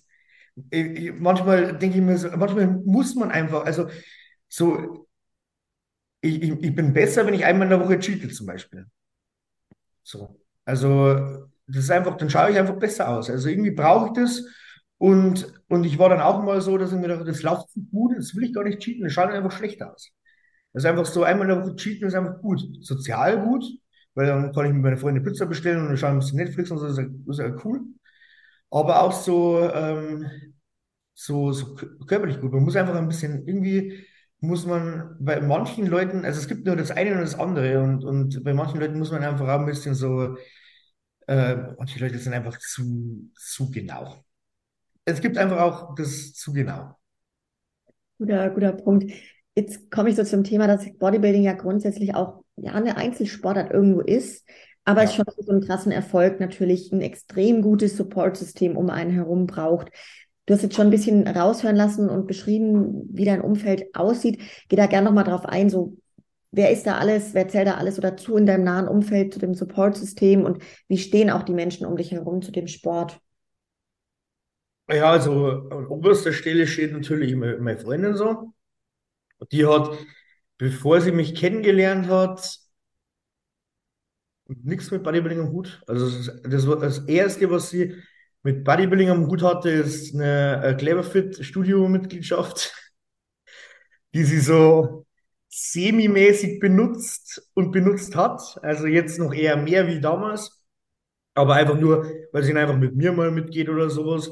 Ich, ähm, als ich mich von meiner Ex-Freundin, also als ich mich mit meiner Ex-Freundin getrennt habe, oder als wir auseinandergekommen sind, ähm, da dachte ich mir erst so, ja, jetzt steckst du so tief drin, jetzt brauchst du auch eine Freundin, die den Sport macht. Aber das ist überhaupt nicht so. Also du brauchst einfach nur jemanden um dich herum, der, der dich, der dich liebt, so wie du bist, und der dich unterstützt. Und der sich ein bisschen so reinversetzen kann in dich und äh, auf den du dich verlassen kannst. So, und, und der dich auch mal in Ruhe lässt. Aber äh, für mich ist immer wichtig, also ich brauche immer jemanden, der da ist, einfach nur dass jemand da ist. So. Also äh, auch in der Prep und so ist einfach für mich, mich ich bin dann zwar trotzdem, wir, wir quatschen dann zwar nicht immer, aber es ist trotzdem schön, dass jemand da ist einfach. Und ähm, äh, natürlich unterstützt sie mich in der Offseason mit Vorkochen und sowas, ist natürlich auch klar. Und ist auch, ähm, extrem ausschlaggebend für meinen Erfolg, weil mit Arbeit und Training und so und wenn ich so auch also jede Mahlzeit auch vorkochen müsste und so, also wenn, wenn sie mir dann nicht unter die Arme greift bei der einen oder anderen Mahlzeit, dann, äh, dann hätte ich noch viel mehr Stress, dann wäre ich noch länger wach, könnte ich weniger schlafen und so. Ich arbeite Schicht, Früh- und Spätschicht und so und ähm, ja, das ist alles so das sind alles so Kleinigkeiten, die mich da extrem, extrem hätten weiterhelfen. Und sie ist da, also sie ist ein Engel. Und sie fährt da mit und, und ich finde es so, so äh, brutal, dass sie das einfach so aufs angenommen hat. Wie gesagt, also die hat sie vor, äh, vor eineinhalb, zwei Jahren, keine Ahnung, und dann ist sie von nichts auf sofort in so, auf so einem Niveau äh, äh, in den Sport. Und für uns ist ja, manche Sachen sind ja einfach normal. Also ab und zu, also ich habe sie dann mitgenommen, so nach zwei Monaten, so als wir zusammen waren, zu Thomas. Äh, er macht immer so große Formchecks mit dem ganzen Team. Das sind so Pflichtveranstaltungen, da sind wir hingefahren und, und für mich war das, ja, und so, was machen wir da? Und so, und ich so ja, äh, schauen wir uns halt jetzt da die, die, die hier und dann, dann posten wir da so. Und, und für mich ist es das Normalste auf der Welt, dass ich da hinfahre und dann schauen wir uns da, alle stellen wir uns da in, in Unterhose vorne hin und Unterwäsche und dann, und die anderen schauen und klatschen und dann wird sich noch unterhalten und dann wird vielleicht noch ein bisschen trainiert. Und, und, und für sie ist es natürlich verständlicherweise, für jeden Normalo ist das natürlich extrem absurd. Ne? Also, das ist also extrem absurd und, äh, und, und also komplett unverständlich und so. Und äh, da muss man echt seinen Hut ziehen. Also, man, ich lebe ja in so einer Bubble und für mich ist es ja alles so ganz normal, aber, aber wenn, wenn ich da ein bisschen reflektiere und dann denke ich mir so, ja, ist total, also auch das Wochenende und sowas und, und die, die, die Meisterschaften ist ja nicht so, dass wir jetzt langsam anfangen oder so, sondern wir sind ziemlich, also sie war das erste, meine erste NPC-Saison gleich dabei und da bin ich ja, äh, bin ich ja gleich äh, in, in der Novice-Klasse, äh, habe ich den Overall gewonnen in Warschau und das war auch schon brutal. Und bin Zweiter geworden hinter Markus Antone, der jetzt Profi, der dann letztes Jahr Profi wurde mit, mit Ingo zusammen. Und auch in Alicante damals. Und, äh, und dann war ich, war so, war schon so eine Riesenshow und so. Ja, und das, äh, die, die, die auf jeden Fall vorne, vorne weg, auf jeden Fall. Also mit, mit weitem Abstand, muss man sagen. Und dann natürlich meine, meine Familie. Ich habe zwei, äh, zwei jüngere Schwestern, die auch überhaupt nichts mit Bodybuilding am Hut haben, aber ähm, mich einfach so gut kennen. Sie sind auch, also beide auch, also beide auch Vegetarierinnen und so. Also, und, und ich bin so ein stumpfer Bodybuilder, so beide auch unglaublich klug. Ne? Also ich bin ja gleich noch meiner, meiner ich habe meine, meine Mittelreife auf, auf, auf, der, Mittelschule gemacht und dann bin ich gleich Ausbildung und äh, Konstruktionsmechaniker gehen, das ist Schlosser. Und beide so unglaublich klug äh, studiert, äh, meine, meine jüngere, äh, meine ältere junge äh, jüngere Schwester, die studiert und sind beide so, so in die Richtung. Und ich bin so so Bodybuilder, so, also natürlich jetzt nicht dumm, aber es ist halt so stumpf. Und beide Vegetarierinnen und ich bin so das Gegenteil von einem Vegetarier. Ich bin jetzt keiner, der, also ich versuche schon jetzt auch ein bisschen so auf Fleischqualität zu schauen, eben auch wegen ihnen, weil äh, sie mir dann ein bisschen so ein Vorbild sind. Aber, ähm, aber eben, also das führt halt einfach kein Weg dran vorbei, dass ich so in der, dass ich halt einfach so 600 Gramm Fleisch am Tag esse. So. Ja. Also, ja, und dann, und dann meine Family, also meine Mama und mein Papa, also die sind beide stolz wie Oscar. Also meine Mama ändert regelmäßig ihr Profilbild. Immer wenn ich irgendwas gewinne, dann, dann macht sie da so, macht sie da mein Profilbild so rein und äh, also macht mich als ihr Profilbild. Und das bin weiß ich, die, der da so, Huah! und dann irgendwie mit so einer Medaille. Und das ist dann bei meiner Mama als, als, als WhatsApp-Profilbild so. Super cool. Aber tatsächlich hatte ich gut, weil du vorhin erzählt hast, dass sie dir auch dann diesen Turm geschenkt haben, wo du wie 15 warst oder so zum Trainieren, ne? Ja. Und war also schon so, klar, voll der Support irgendwie da war, die das echt ähm, cool fanden, unterstützt haben. Mega nice. Was, was machst du, um so dieses Support-System zu pflegen und bei Laune zu halten immer? Ja, also, weil ich denke mal so, meine Eltern, El also gute Eltern, also sind einfach, Mama und Papa sind einfach Mama und Papa. Die eigentlich unterstützen einen immer, egal was man macht. Und, äh, und, und wenn ich mich einmal eine Zeit lang nicht melde, dann ist meine, Mama, lasst dann schon mal so ein bisschen durchwinken, so, hm, wäre mal wieder schön, wenn du vorbeikommst und so. Aber sie machen mir nie Stress und wissen ganz genau, es gibt schon seinen Grund, warum ich nicht komme. Ich habe einfach viel um die Ohren oder äh, es, es ist einfach so, manchmal denke ich mir so, es muss auch nicht sein, mir geht's schlecht und oder ich bin in der Diät, mein Gesicht ist eingefallen, ich will nicht, dass sich meine Mama Sorgen macht. So, ich lasse mir auch in der Diät immer ein bisschen längeren Bart wachsen, nur wegen ihr. Weil sie natürlich, weil sie natürlich will, dass ich dicke Backen habe, wenn, wenn sie mich sieht, weißt du? Oh, Simon, ich wollte gerade sagen, so ein guter Tipp, weil meine Mama mag das an mir auch nicht, aber ich habe da echt Probleme mit dem Bart. Ja, Bart, ja, Bart, das, das wäre jetzt, das wäre jetzt mein, mein Tipp, aber das wird ein bisschen schwierig. Hast du, du klebst dir in der, in der, in der, in der Vorbereitung noch einen an. Voll, aber sehr geil, weil für die Jungs, die jetzt zuhören, kann das schon echt mal ein guter Tipp sein, weil ich glaube, das Thema kennen viele aus dem Sport, ja. Ja, er ist einfach, genau, dann lasse ich mir immer ein bisschen mehr, dann sieht man nicht ganz so. Und, ja, und, und wie gesagt, also die, die verstehen es voll. Meine Freundin auch, aber wir wären auch nicht, muss man auch sagen, wir wären auch nicht zusammengekommen, hätte, sie das nicht verstanden. Ich war einfach schon zu tief drin. Ich hatte mein, ich wollte Profi werden und äh, koste es, was es wolle und wäre sie damals nicht so äh, cool damit umgegangen und so und hätte das irgendwie äh, so ähm, so irgendwie so mir das nicht das Gefühl gegeben, als, als wäre das in Ordnung für sie, dann, dann wären wir wahrscheinlich jetzt auch nicht zusammen, muss man auch sagen, so. Äh, Dass, dass, dass sie mir geblieben ist nach der ersten Vorbereitung, das ist natürlich, äh, da bin ich natürlich sehr stolz, weil ähm, das natürlich auch ein Zeichen dafür ist, dass, äh, dass sie es ernst meinen und, ähm, und das, das hat mich natürlich gefreut. Also das ist natürlich die, die Zerreißprobe überhaupt, so eine Wettkampfvorbereitung zusammen durchzustehen. Dann kann man sich sicher sein, dass, äh, dass sowas auf jeden Fall nachhaltig ist ähm, und lange bestehen wird und hoffentlich für immer. Ähm, genau, also das ist so, so. Und wie gesagt, also ich glaube, ähm, auch meine Freunde und so, das, ähm, die, die mich immer wieder erden, also für die bin ich nicht der, der, für die bin ich auch kein Body, Profi-Bodybuilder jetzt. Ich bin am Samstag eingeladen zum Grillen. Wir sehen die, die Jungs das erste Mal seit bestimmt zwei, drei Monaten wieder. Und spätestens nach dem dritten Satz über Bodybuilding sagen sie so, ja, jetzt, jetzt Maul, Alter. So, jetzt langt's dann auch wieder so. Scheiß. Sau lustig. Gibt's, ähm, gibt es oder, oder beziehungsweise gab es bei dir auch mal so kritische Stimmen aus dem Umfeld? Na, Nee.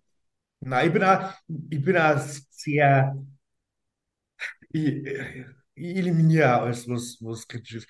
Wer, wer meine, würde meine Familie nicht hinter mir stehen, dann, dann würde ich das eher so interpretieren, dass das, dass das nicht an mir liegt, sondern dass, es, dass, dass sie scheiße sind.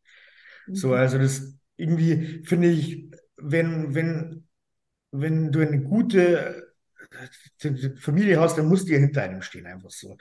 Und äh, boah, nie, also ich habe nie irgendwie kritische Stimmen in meinem Umfeld, nicht, dass ich wüsste, die ganze Jahre nicht. Ich mache es ja schon zwölf Jahre lang. Also der Wettkampfsport ist ja nur die Krönung jetzt mit dem Ganzen so. Also ich trainiere schon immer, also ich, ich bin 25 und habe mit 12 angefangen. Also ich, ich trainiere mein halbes Leben. Also 13 Jahre trainiere ich, äh, 12 Jahre nicht. Ne? Also, also man, man kennt mich nur so. Und das gehört dazu. Und der Wettkampfsport ist, wie gesagt, eigentlich nur die Krönung des Ganzen. Und ich glaube, das, so bin ich einfach. Und, äh, und die Leute, die, jetzt bei mir und meinem Umfeld sind und, und die letzten Jahre über waren, die, die kennen mich nicht anders. Und, und deswegen äh, stellt sich die Frage jetzt auch nicht wegen kritischen Stimmen oder sowas. Äh, so. Man kann sich aber, man erwachsen also auch sein Umfeld sehr gut selber aussuchen. Also in der Arbeit vielleicht noch eher so, also dass dann der eine oder andere sagt so, oh, ähm, keine Ahnung, ja, jetzt, äh, keine Ahnung, da bin ich irgendwie auf dem Beimuskelkater Und dann bin ich halt nicht so schnell auf den Füßen oder sowas und dann ist wieder, ja, dann, dann, dann merkt, merkt man äh, vielleicht, dass ich dann halt ein bisschen langsamer bin oder so, kein Plan. Und dann ist es dann so, ja, äh, so, so sitzt am Fuß so neu und dann so, ja, du, voll die Beinmuskel gerade zum gestern. Gell. Ja, das ist vielleicht noch eher, aber so jetzt, äh, so in meinem privaten Umfeld keinen Fall mehr. Also wir sind alle äh, komplett d'accord mit dem, was ich mache und äh, unterstützen mich zu 100 Prozent. Und sind stolz alle, allesamt. Also das muss man wirklich sagen. Also äh, die, da habe ich schon sehr, sehr viel Glück. Und, und das muss man auch sagen, das ist alles Erfolgsrezept. Also und ich eigentlich einfach überhaupt keine Verantwortung. Also ich bin ja noch relativ jung und, und, und lebe mit meiner Freundin alleine und so. Also ich habe jetzt kein, so auch keine Verantwortung, was irgendwas betrifft. Also ich kann ja 100% nur einen Sport machen. Also das ist ja auch nicht immer so. Also es gibt ja einen Haufen den Kollegen und die haben schon Kinder und so und das und Frau und da ist natürlich alles so ein bisschen anders, aber ich habe ja quasi keine, keinen Stress. Voll, voll schön. Vielleicht auch eine gute Überleitung so zu der Frage, was du bisher sonst noch in deinem Leben so gemacht hast und machst, weil man merkt, also klar, Bodybuilding seit dem zwölften Lebensjahr, der Kraftsport ist Bestandteil von dir, gehört einfach schon immer mit dazu. Mhm. Was sonst, du hast gesagt, eine Ausbildung hast du angefangen und genau, bericht ruhig da mal so ein bisschen zu deinem Beruf und zu deinem Alltag so. Ja, also ähm, ich, mir ist immer schon ganz wichtig, also dass dass man, also wenn ich neue Leute kennenlerne und so, ist mir schon immer ganz wichtig, dass ich nicht der Bodybuilder bin, so, sondern dass man so andere Werte von mir kennenlernt. Also ich bin, also ich möchte, also es gibt viele Leute, die, die ähm, definieren sich komplett nur mit dem Sport und das, und das hasse ich. Also das möchte ich überhaupt nicht.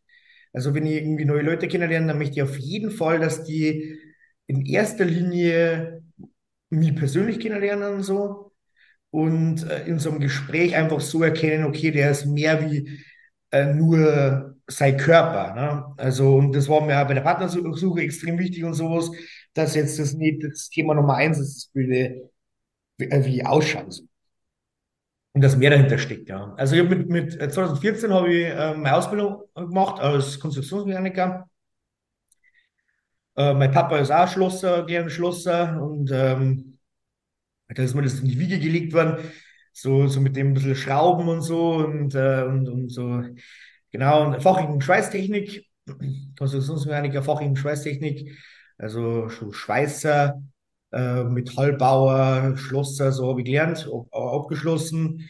Ähm, genau, und dann habe ich ähm, damals nach der Ausbildung angefangen bei einer, also in der Industrie, als ja, so eine Art, äh, so, so eine kleine Führungsposition habe ich jetzt in der Industrie. Das ist zweischichtig, 35-Stunden-Woche. Ähm, und ja, in der Industrie verdient man ein bisschen mehr Geld und ist ähm, ein bisschen geregelt damit die Arbeitszeiten und sowas. Kann ich ein bisschen besser einschätzen, wann ich dann halt zu Hause bin. So nach acht Stunden stempel ich aus, fertig. So, das ist ganz, ganz cool und ähm, ja. Und auch jetzt nicht mehr ganz so viel mit, mit meinem Lehrberuf zu tun. Also ich habe mehr jetzt mit so ja, Sensorik und, äh, und ja, eigentlich mehr also mit Personal zu tun, also eher so Personalverantwortung, früh so äh, so, so soziale Geschichten, wo es ja eigentlich nicht so mein Fall ist, so in der Arbeit. Also ich wollte ja auch schon mal, ich war schon Praktikum gemacht als Physiotherapeut und sowas, aber ich, ich wollte, ich kann sowas gar nicht so.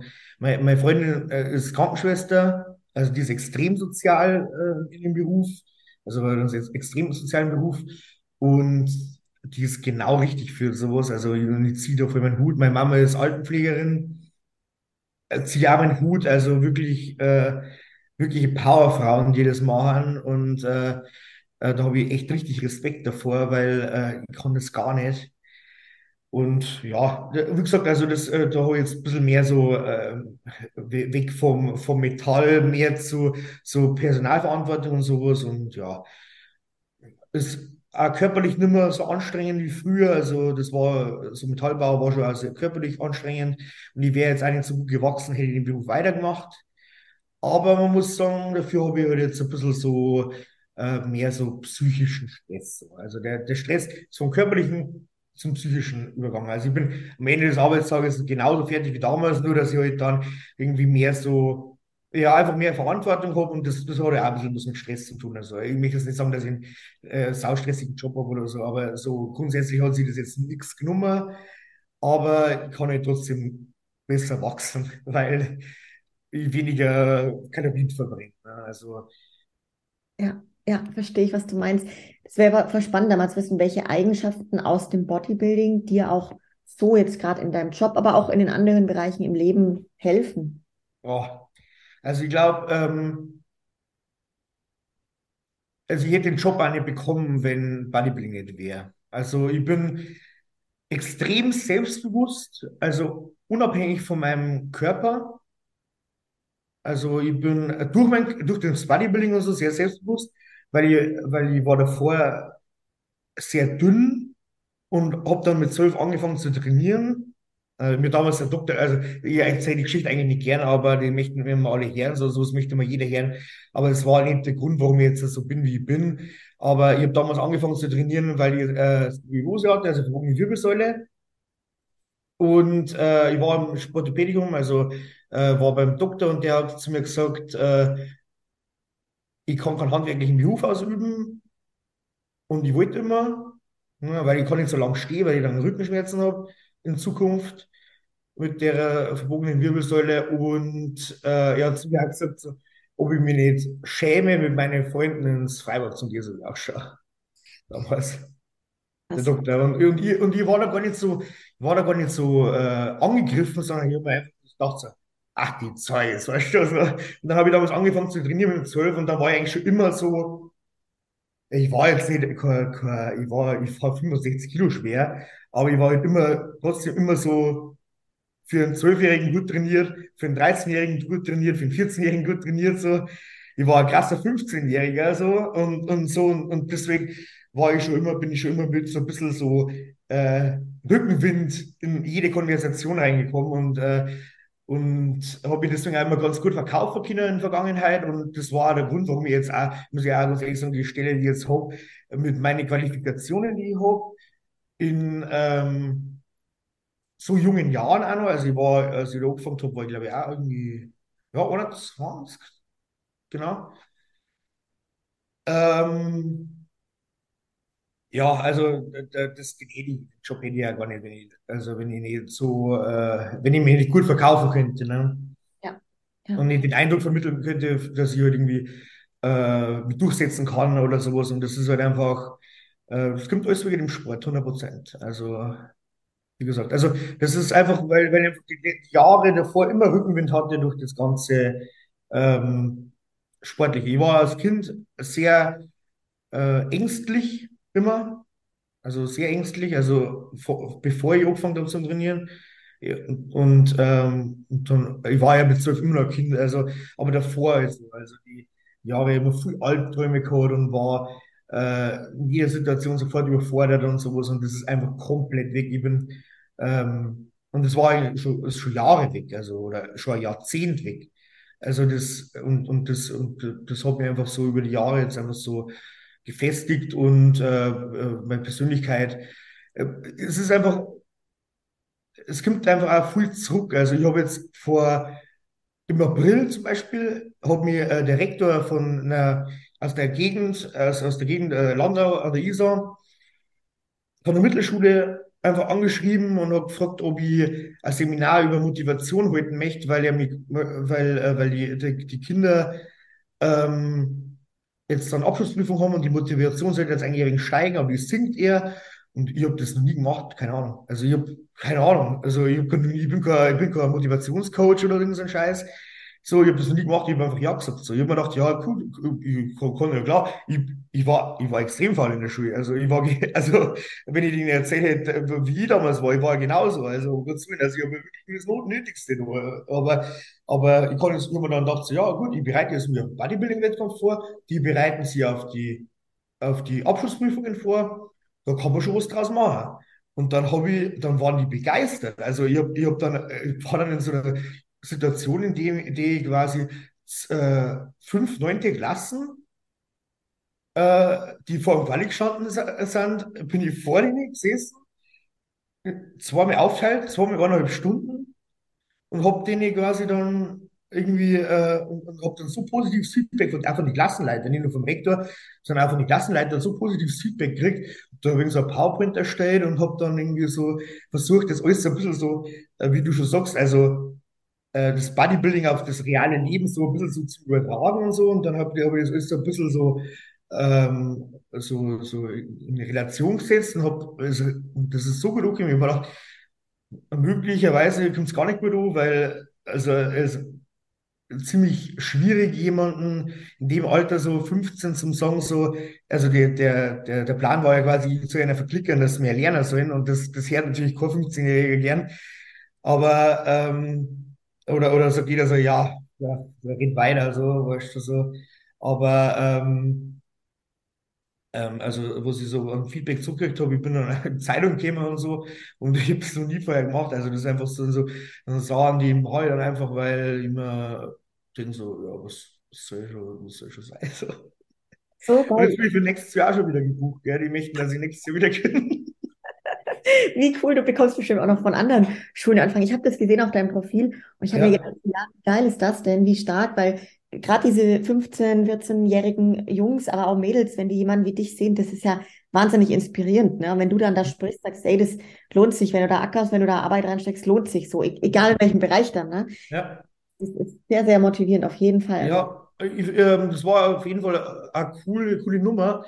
Ähm, und ich habe dann auch mit dem Rektor drüber geschmatzt und so, und der hat gemeint, so, ja, was bringt denn jetzt das auch, wenn da so Philipp Lahm steht oder sowas, da irgend so, so ein Fußballer, weil der dazu dann sagen so, okay, ihr seid jetzt 15, spielt ihr schon bei Bayern, na, okay, dann kennst du ja gar nicht nur das Reihe, was ich erreicht habe, so. So, fertig. So, du musst einfach mit 15 schon bei, bei Bayern in der Jugendmannschaft spielen oder so, dass du so wirst wie der Philipp Lahm. Aber ich bin selber auf der Mittelschule gewesen, ich habe selber mein M-Zug gemacht auf der Mittelschule, ähm, ich habe selber mein Quali gemacht auf der Mittelschule, ich war genau in derselben Situation. Ähm, ich, ich bin in, in, der, in dem Landkreis, wo sie wohnen oder wo sie in gehen, arbeite ich ganz normal und mache aber äh, jetzt Profi-Bodybuilding. Ne? Und, und das ist sehr, sehr nahe an den Leuten und das bringt äh, so das, das ist für die halt nicht so, so weit weg. Und ich glaube, das war, war so es ausschlaggebend.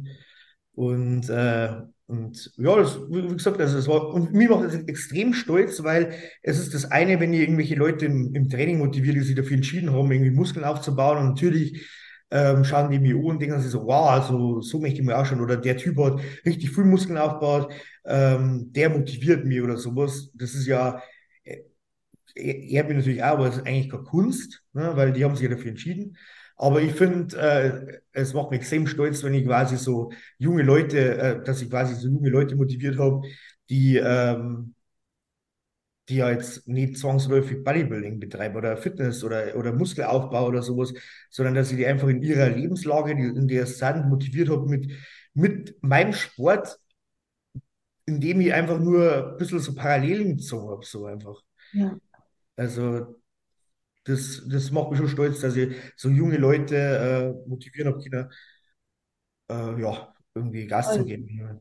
Voll, ich finde es so stark, Simon. Ich wünsche mir, dass es sowas auch öfters gibt.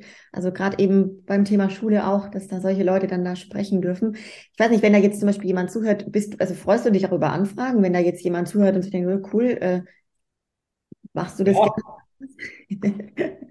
Dann, dann können die dir schreiben, auf jeden Fall. Ja, also wie gesagt, also ich bin da wieder, äh, wieder gebucht und jetzt, das hat funktioniert. Und alles, was ja danach kommt, ist ja nur noch ähm, das, das Wiederholen so und ähm, und das, nochmal- das wird, jetzt, also muss, ich muss ja so sagen, muss man so sagen, wie es ist, es wird ja, es wird ja nur noch besser. Ja, Also, wie gesagt, also das war jetzt einmal so, geschaut, wie es funktioniert. Das ist ja wie so ein Comedy-Act. Den, den, äh, wenn ich, wenn ich Comedian bin, dann tritt, tritt ich einmal auf mit meinem Programm und versuche, schaue, ob das funktioniert.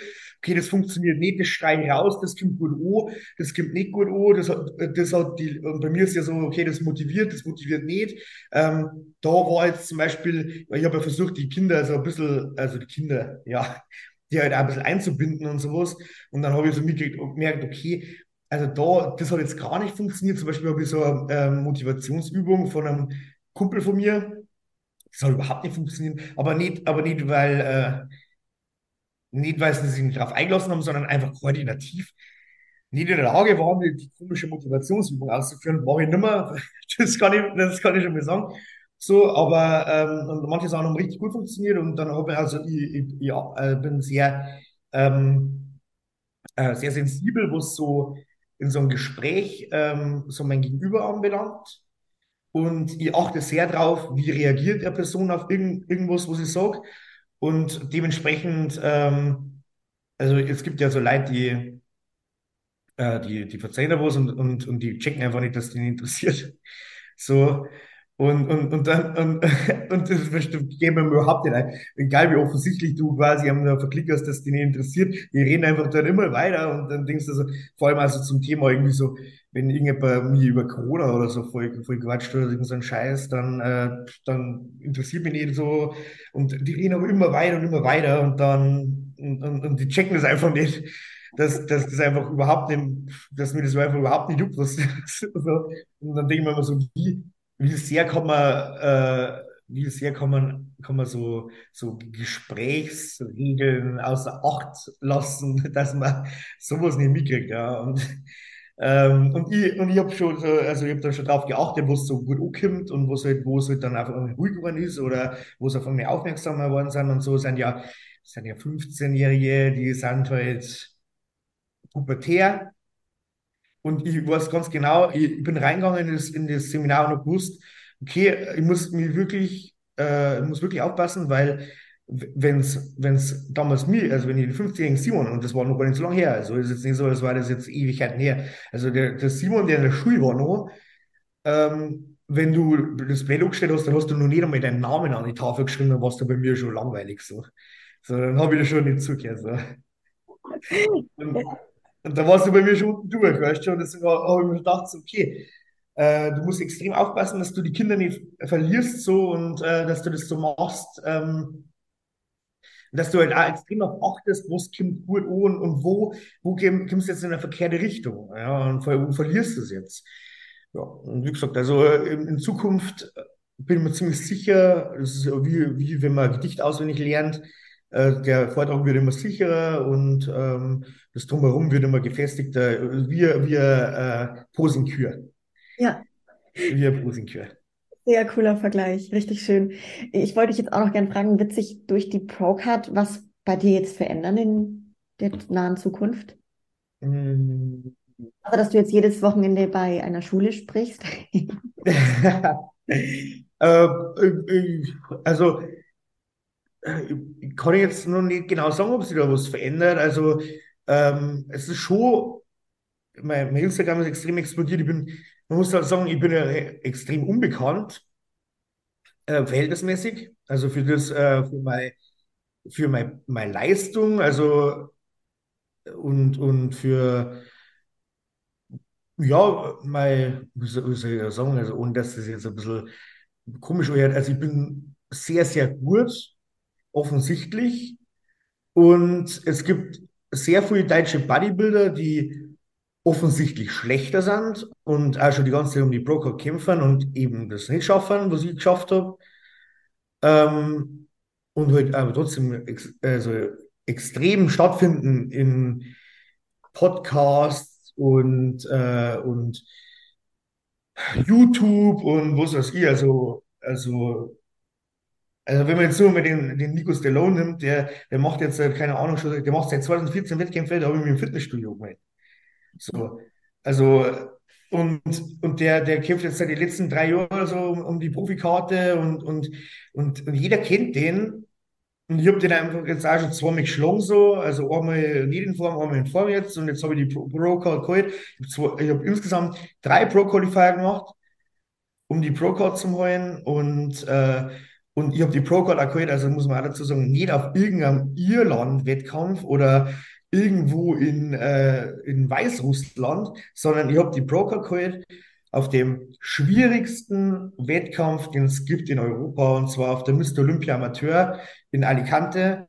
Und das ist eine runde Sache und, und, und da, da das kann man keiner mehr nehmen. So. Also es ist nicht so, als hätte ich, als wäre ich irgendwo hingefahren, wo keiner war. Es waren 22 Leute in meiner Klasse. Ich habe wirklich bewiesen, dass ich dass ich die Pro verdient habe. Also es war nicht so, dass man jetzt nur irgendjemand, dass irgendjemand sagen kann, okay, der Simon, der, äh, der hat es jetzt irgendwie her, hergesneakt oder so. Ich bin eindeutig, ich habe die Sache ganz rund gemacht. Ne? Und ob es jetzt was verändern Zukunft, das weiß ich nicht. Also ich finde jetzt, dass das, was wir beide da machen, schon eine sehr große Veränderung für mich ist. So, also ich, meine, als ich nach Alicante geflogen bin, da habe ich mal die angehört so bei meinen Morning Walks und, äh, und im Flugzeug und so. Und jetzt, und jetzt sitze ich da und bin selber, finde da selber statt in einem Podcast und das ist vielleicht für die nicht so, weil, weil für die ist das vielleicht schon ein bisschen normal oder so, aber ähm, muss man schon sagen, also für mich ist das schon das, äh, also für mich ist das, das jetzt schon äh, eine extreme Veränderung und für, für mich ist das eine sehr große Ehre und das macht mich extrem stolz. Und ja, und wo es halt noch so kommt, kommt. Also ich glaube, dass ich einfach, ich stehe halt einfach so Social Media technisch schon relativ am Anfang und ich bin halt dann einfach, äh, einfach noch relativ unbekannt. Und ob die Leute mich jetzt dann annehmen so oder nicht, das wird sich halt dann jetzt in, in der nächsten Zeit rausstellen. Weil ich, weil ich habe jetzt keinen bekannten Coach so, also keinen, äh, keinen so ein, so, so, so ein, äh, zumindest der in der Social Media Bereich so bekannt ist und äh, der, der mich dann so stattfinden lässt aus seinem äh, so und deswegen, aber ähm, das sind einfach so Kleinigkeiten. Aber ich glaube, dass das äh, also alles kann, nichts muss so. Ich bin gern der Underdog und äh, ich bin ich bin äh, stolz auf den Sieg und ich bin stolz, dass ich nicht ähm, irgendwie vier Jahre lang jeder gesagt hat zu mir, hey, jetzt bist du Profi, jetzt bist du Profi, sondern ich habe das einfach für mich gemacht. So, und ich bin da gekommen und dann, oh, wer ist der Simon Pendelin? Und der war mein gewinnt äh, erstmal in Warschau sein Glas als einziger Deutscher, also ich als einziger äh, deutscher äh, Bodybuilding-Glas in Warschau gewonnen und dann äh, vorher auf Alicante weiter und, und macht äh, einen Gesamtsieg. Und, und zwar auch noch als, auch als bester Deutscher. Also der Pascal ist ja auch in, in äh, Alicante Profi geworden, aber als Dritter. Und ich war ja Platz zwei, also ich bin ja als bester Deutscher Profi geworden in Alicante. Und ähm, ja, also wie gesagt, also das, das, die Underdog-Mentalität, die, die, die folgt mir natürlich. Und äh, von mir aus kann es also weitergehen. Aber ähm, ja, was passiert, weiß ich nicht. Ich, ich, ich kann ja nichts erzwingen. Und dass du mir schreibst, das ist jetzt passiert. Und was jetzt in Zukunft noch passiert, das kann ich dann nicht sagen. Wir werden sehen. Also vielleicht unterhalten wir uns nochmal irgendwann und dann, äh, dann können wir nochmal drüber reden, was dann passiert ist danach. Weil jetzt sind drei Tage vergangen und so. Jetzt war ich heute, heute erst in Danicus News äh, als, als neuer deutscher Profi und, und, und so. Das, ist, das, kommt, das tröpfelt jetzt nach und nach erst so, erst so rein. So schön, Simon, auch weil du das gerade sagst, es ist voll schön, das ehrt auch mich, beziehungsweise den Podcast von uns, sage ich jetzt mal sehr, weil ja, wie du das gerade gesagt hast, echt toll. Ich, ich gucke ja über jeden Wettkampf und schaue dann immer und irgendwie, wow, ich komme gerade aktuell, gibt es immer, also auch ja bei dir jetzt, es gibt ja noch von den Männern noch Profis und ich bin da auch immer dann hinterher. Ne? Und ich habe mich so gefreut, dass du so schnell gesagt hast, ja klar, mach mal gleich die Woche. Und es hat auch mich sehr, sehr geehrt, wirklich, dass du dir da die Zeit nimmst. An der Stelle auch riesen, riesen Danke. Und ich glaube, weil du das gerade sagst, so, du bist, ich meine, ich, wir kennen uns jetzt aus diesem Gespräch heute nicht früher, ich habe dich jetzt auch noch nicht vorher groß verfolgt, ne? Und finde es halt krass, weil du, das denke ich, da werden einige, die bis hierhin zuhören, das wahrscheinlich auch also empfinden, wahnsinnig sympathisch einfach bist, wie du sagst, voll kommunikativ, offen, herzlich, interessiert und erzählst gern deine Geschichte so, gibst gern was weiter. Und ich denke, die Leute, die jetzt hier zuhören, wenn die dich noch nicht kennen, dann werden die auf den, ja, ich blende das immer ein, das Profil von dir ne, hier in den Show Notes, dann werden die spätestens jetzt äh, bestimmt dich auch weiter verfolgen. Also richtig, richtig schön. Vielleicht jetzt von dir raus noch, ähm, was sind denn so die, die langfristigen Ziele auch für dich in dem Sport? Boah, also natürlich, also hört jetzt komisch an, aber also haben schon einige ein bisschen so ähm, ja, Hate dafür abgekriegt, wenn sie das sagen, aber also natürlich gewinnt man die Pro-Card nicht, damit man die Pappschachtel sie da in, in, sein, in sein Zimmer hängen kann, also ich zumindest nicht. Äh, ich bin 25 Jahre alt und bin noch sehr am Anfang. Also ich habe noch, ich sage jetzt mal noch zehn sehr gute Jahre vor mir, in denen ich mich natürlich noch entwickeln muss und entwickeln kann. Ähm, und ich habe äh, die Karte jetzt, die Pro-Card, um Profishows zu machen, um dann letzten Endes irgendwann auf der Mr. Olympia steht zum Kind. Also, und äh, das ist also das ist kein Geheimnis, deswegen gibt es die Profiliga und, und die Profiliga macht man nicht um, weil man so viel Preisgeld gewinnt, sondern die Profiliga macht man mit, damit man mit, gegen die Besten der Welt äh, antreten kann, irgendwann mal auf dem Mr. Olympia. Ja. Also erst in der 212, ich bin ein bisschen so, ein, ein bisschen so eine komische Größe. Jetzt muss ich erstmal mein 212er Glas ausfüllen. Ich bin ungefähr so groß wie der Steve Bentin. Und der ist ja in der 212er Klasse. Aber ich bin auch so groß wie der äh, William Bonack und der ist auch seit Jahren schon in der offenen. Also, und der Steve ist ja immer einer von den größten in, in der 212er. Also, er ist zwar, zwar klein und er passt immer rein und sowas, aber, aber das sind ja meistens irgendwelche Araber, die dann so einen halben Kopf kleiner sind wie er. Ähm, oder so, also meistens so äh, Ägypter und so ganz viel so aus dem äh, arabischen Raum. Weil die, weil die alle von Hause ein bisschen kleiner sind, so, ist ja, ist ja kein Geheimnis. Und wir Deutschen sind wir richtig gut in der Classic Physik, weil wir einfach gute Größe haben, so, und die Struktur passt. Und äh, Brasilianerinnen sind richtig gute Wellnessathletinnen, weil es ist einfach so, es ist einfach so, ne? Und, äh, und, und, und genau, und dann äh, muss ich mal schauen, wie, wie, es dann so am Ende ist. Ob das reicht, jetzt halt nur sechs Kilo offen zu haben, um dann äh, gut genug zu sein, um mal einen Profi-Wettkampf irgendwann zu gewinnen. Aber jetzt, jetzt erstmal ähm, langfristig, also ich finde davor, wie langfristig, also, äh, aber irgendwann möchte ich auf dem Mr. Olympia stehen. Ja.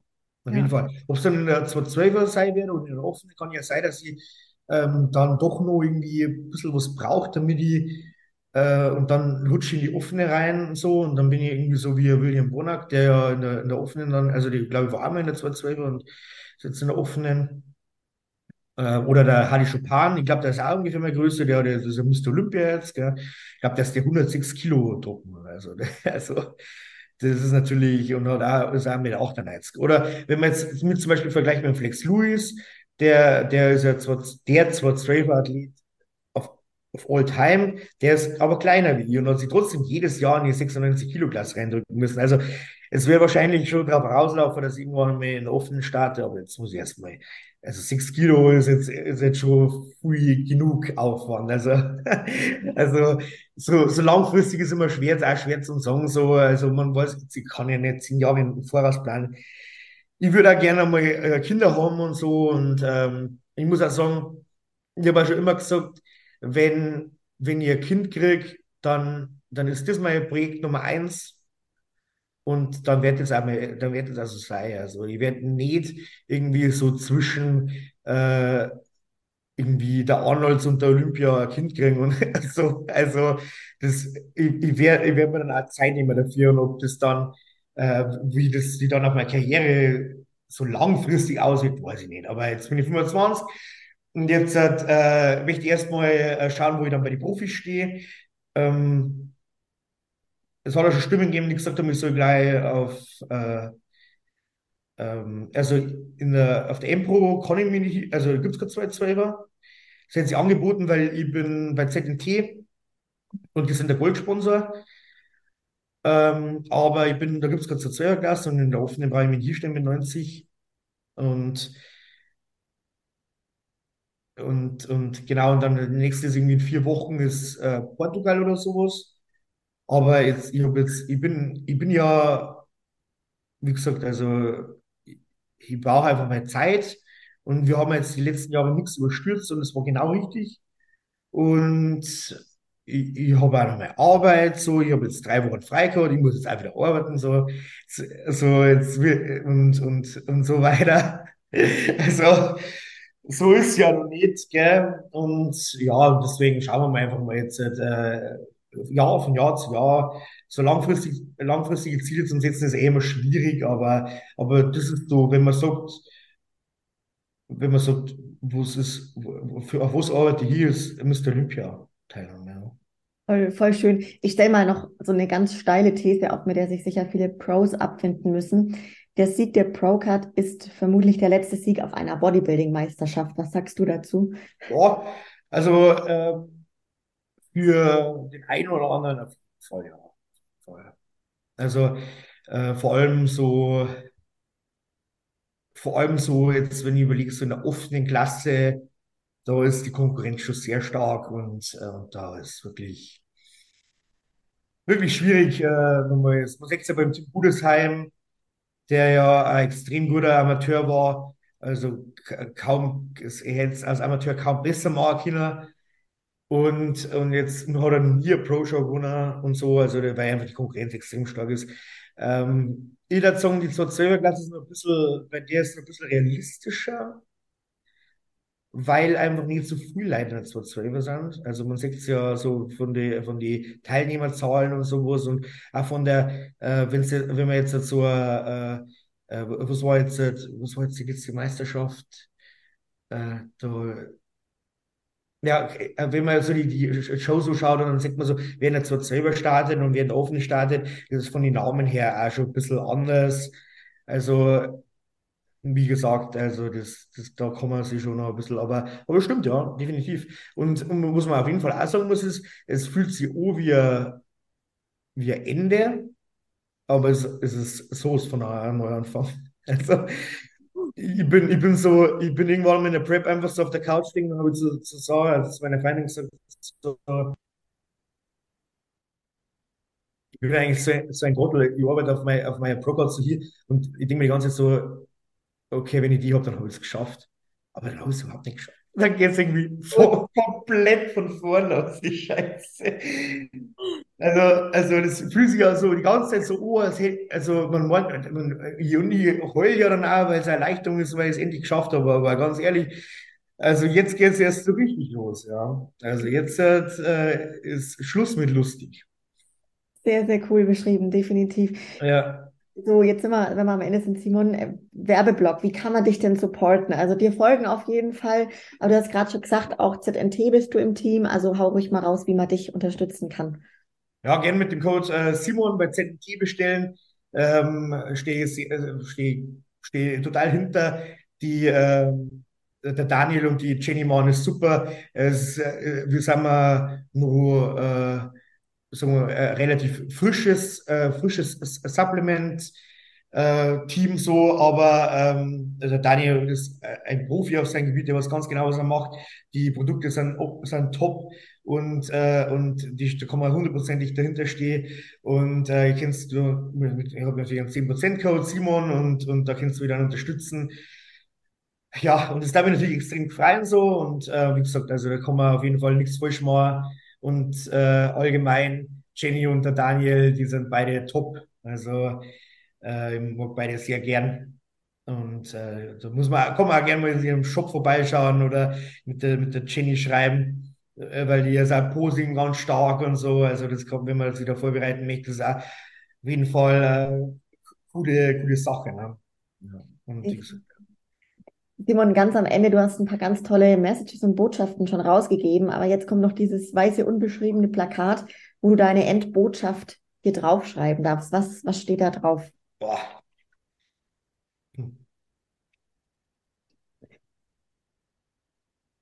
Ich glaube, das ganz plakativ und stumpf sagen, ähm, Bodybuilding ist einfach und, und einfach das Leben, ähm, hat mir gelehrt, also mir ist nie was in die Wiege gelegt worden und das sieht man auch. Also, wie gesagt, also ich habe nie, nie, nie den riesen Hype-Code und äh, ich habe alles, also wenn, wie ist der Roman Fritz Profi geworden? Roman Fritz ähm, hat ein Animal Sponsoring Code und hat einfach äh, stumpf sie so auf sein Pro-Code vorbereitet. So. Also während ihr noch in einem Zwei-Schicht-System äh, arbeitet und äh, ja, wie gesagt, also ähm, und weil mein Message, mein Message war einfach so, ähm, alles, was du gibst, kommt da wieder zurück. Also, also alles, was du investierst, zahlt sich irgendwann wieder aus. Und das ist, darauf kann man sich 100% verlassen. Und manchmal dauert es ein bisschen länger und das ist ein bisschen, man denkt so, ah, okay, ähm, ja, äh, ob, ob das irgendwann mal auszieht, aber, aber man kann wirklich sagen, es zahlt sich aus. Und früher oder später macht, macht es das. Und das ist der Beweis dafür, ähm, es, und egal, was ich mache und egal, was jetzt in Zukunft kommt und sowas, ich, ich überstürze nichts. Und ich bin mir ziemlich sicher, ähm, wenn ich alles perfekt mache und wenn ich mir Mühe gebe mit dem, was ich, was ich tue und egal, egal mit dem, was ich anpacke, und wenn ich jetzt sage, ich möchte auf Social Media und gebe mir Mühe und, und so, dann bin ich mir sicher, es, es plätschert. Äh, ich habe ich hab, ich hab nicht die Followerzahlen und ich gebe mir Mühe auf, auf Instagram und ab und zu ist ein bisschen so, dass man sich denkt, so, ja, okay, irgendwie manche Leute machen gar nichts und haben irgendwie 10.000 Follower, keine Ahnung warum. Und ich gebe mir, gib mir da schon Mühe und schaue, dass ich die Leute ein bisschen so mitkriege und irgendwie geht es nur so langsam voran. Aber ich denke mir dann immer so, das, wenn ich mir Mühe gebe und, und das investiere und, und alles gibt, dann kommt da hundertprozentig das auch wieder zurück. Und irgendwann ist das so. Also, mhm. und, und das ist beim Bodybuilding so und das ist egal, bei was du machst im Leben, wenn du alles gibst, dann, dann kriegst du da irgendwann einmal äh, die, dann gibt es, gibt es wieder zurück. So. Voll schön. Ich, ich bin davon auch überzeugt. Also richtig, richtig tolle Endbotschaft hier, Simon. Und echt ganz lieben Dank an alle, auch die mit dabei waren. Hey, wenn euch das genauso gut gefallen hat wie mir jetzt, dann lasst dem Simon Liebe da, äh, support ihn und ja, auch gerne den Podcast, teilt ihn mit euren Leuten, dass mehr den schönen Podcast hören. Und dann bis zum nächsten Mal, ihr da draußen. Ciao, ciao. Ja.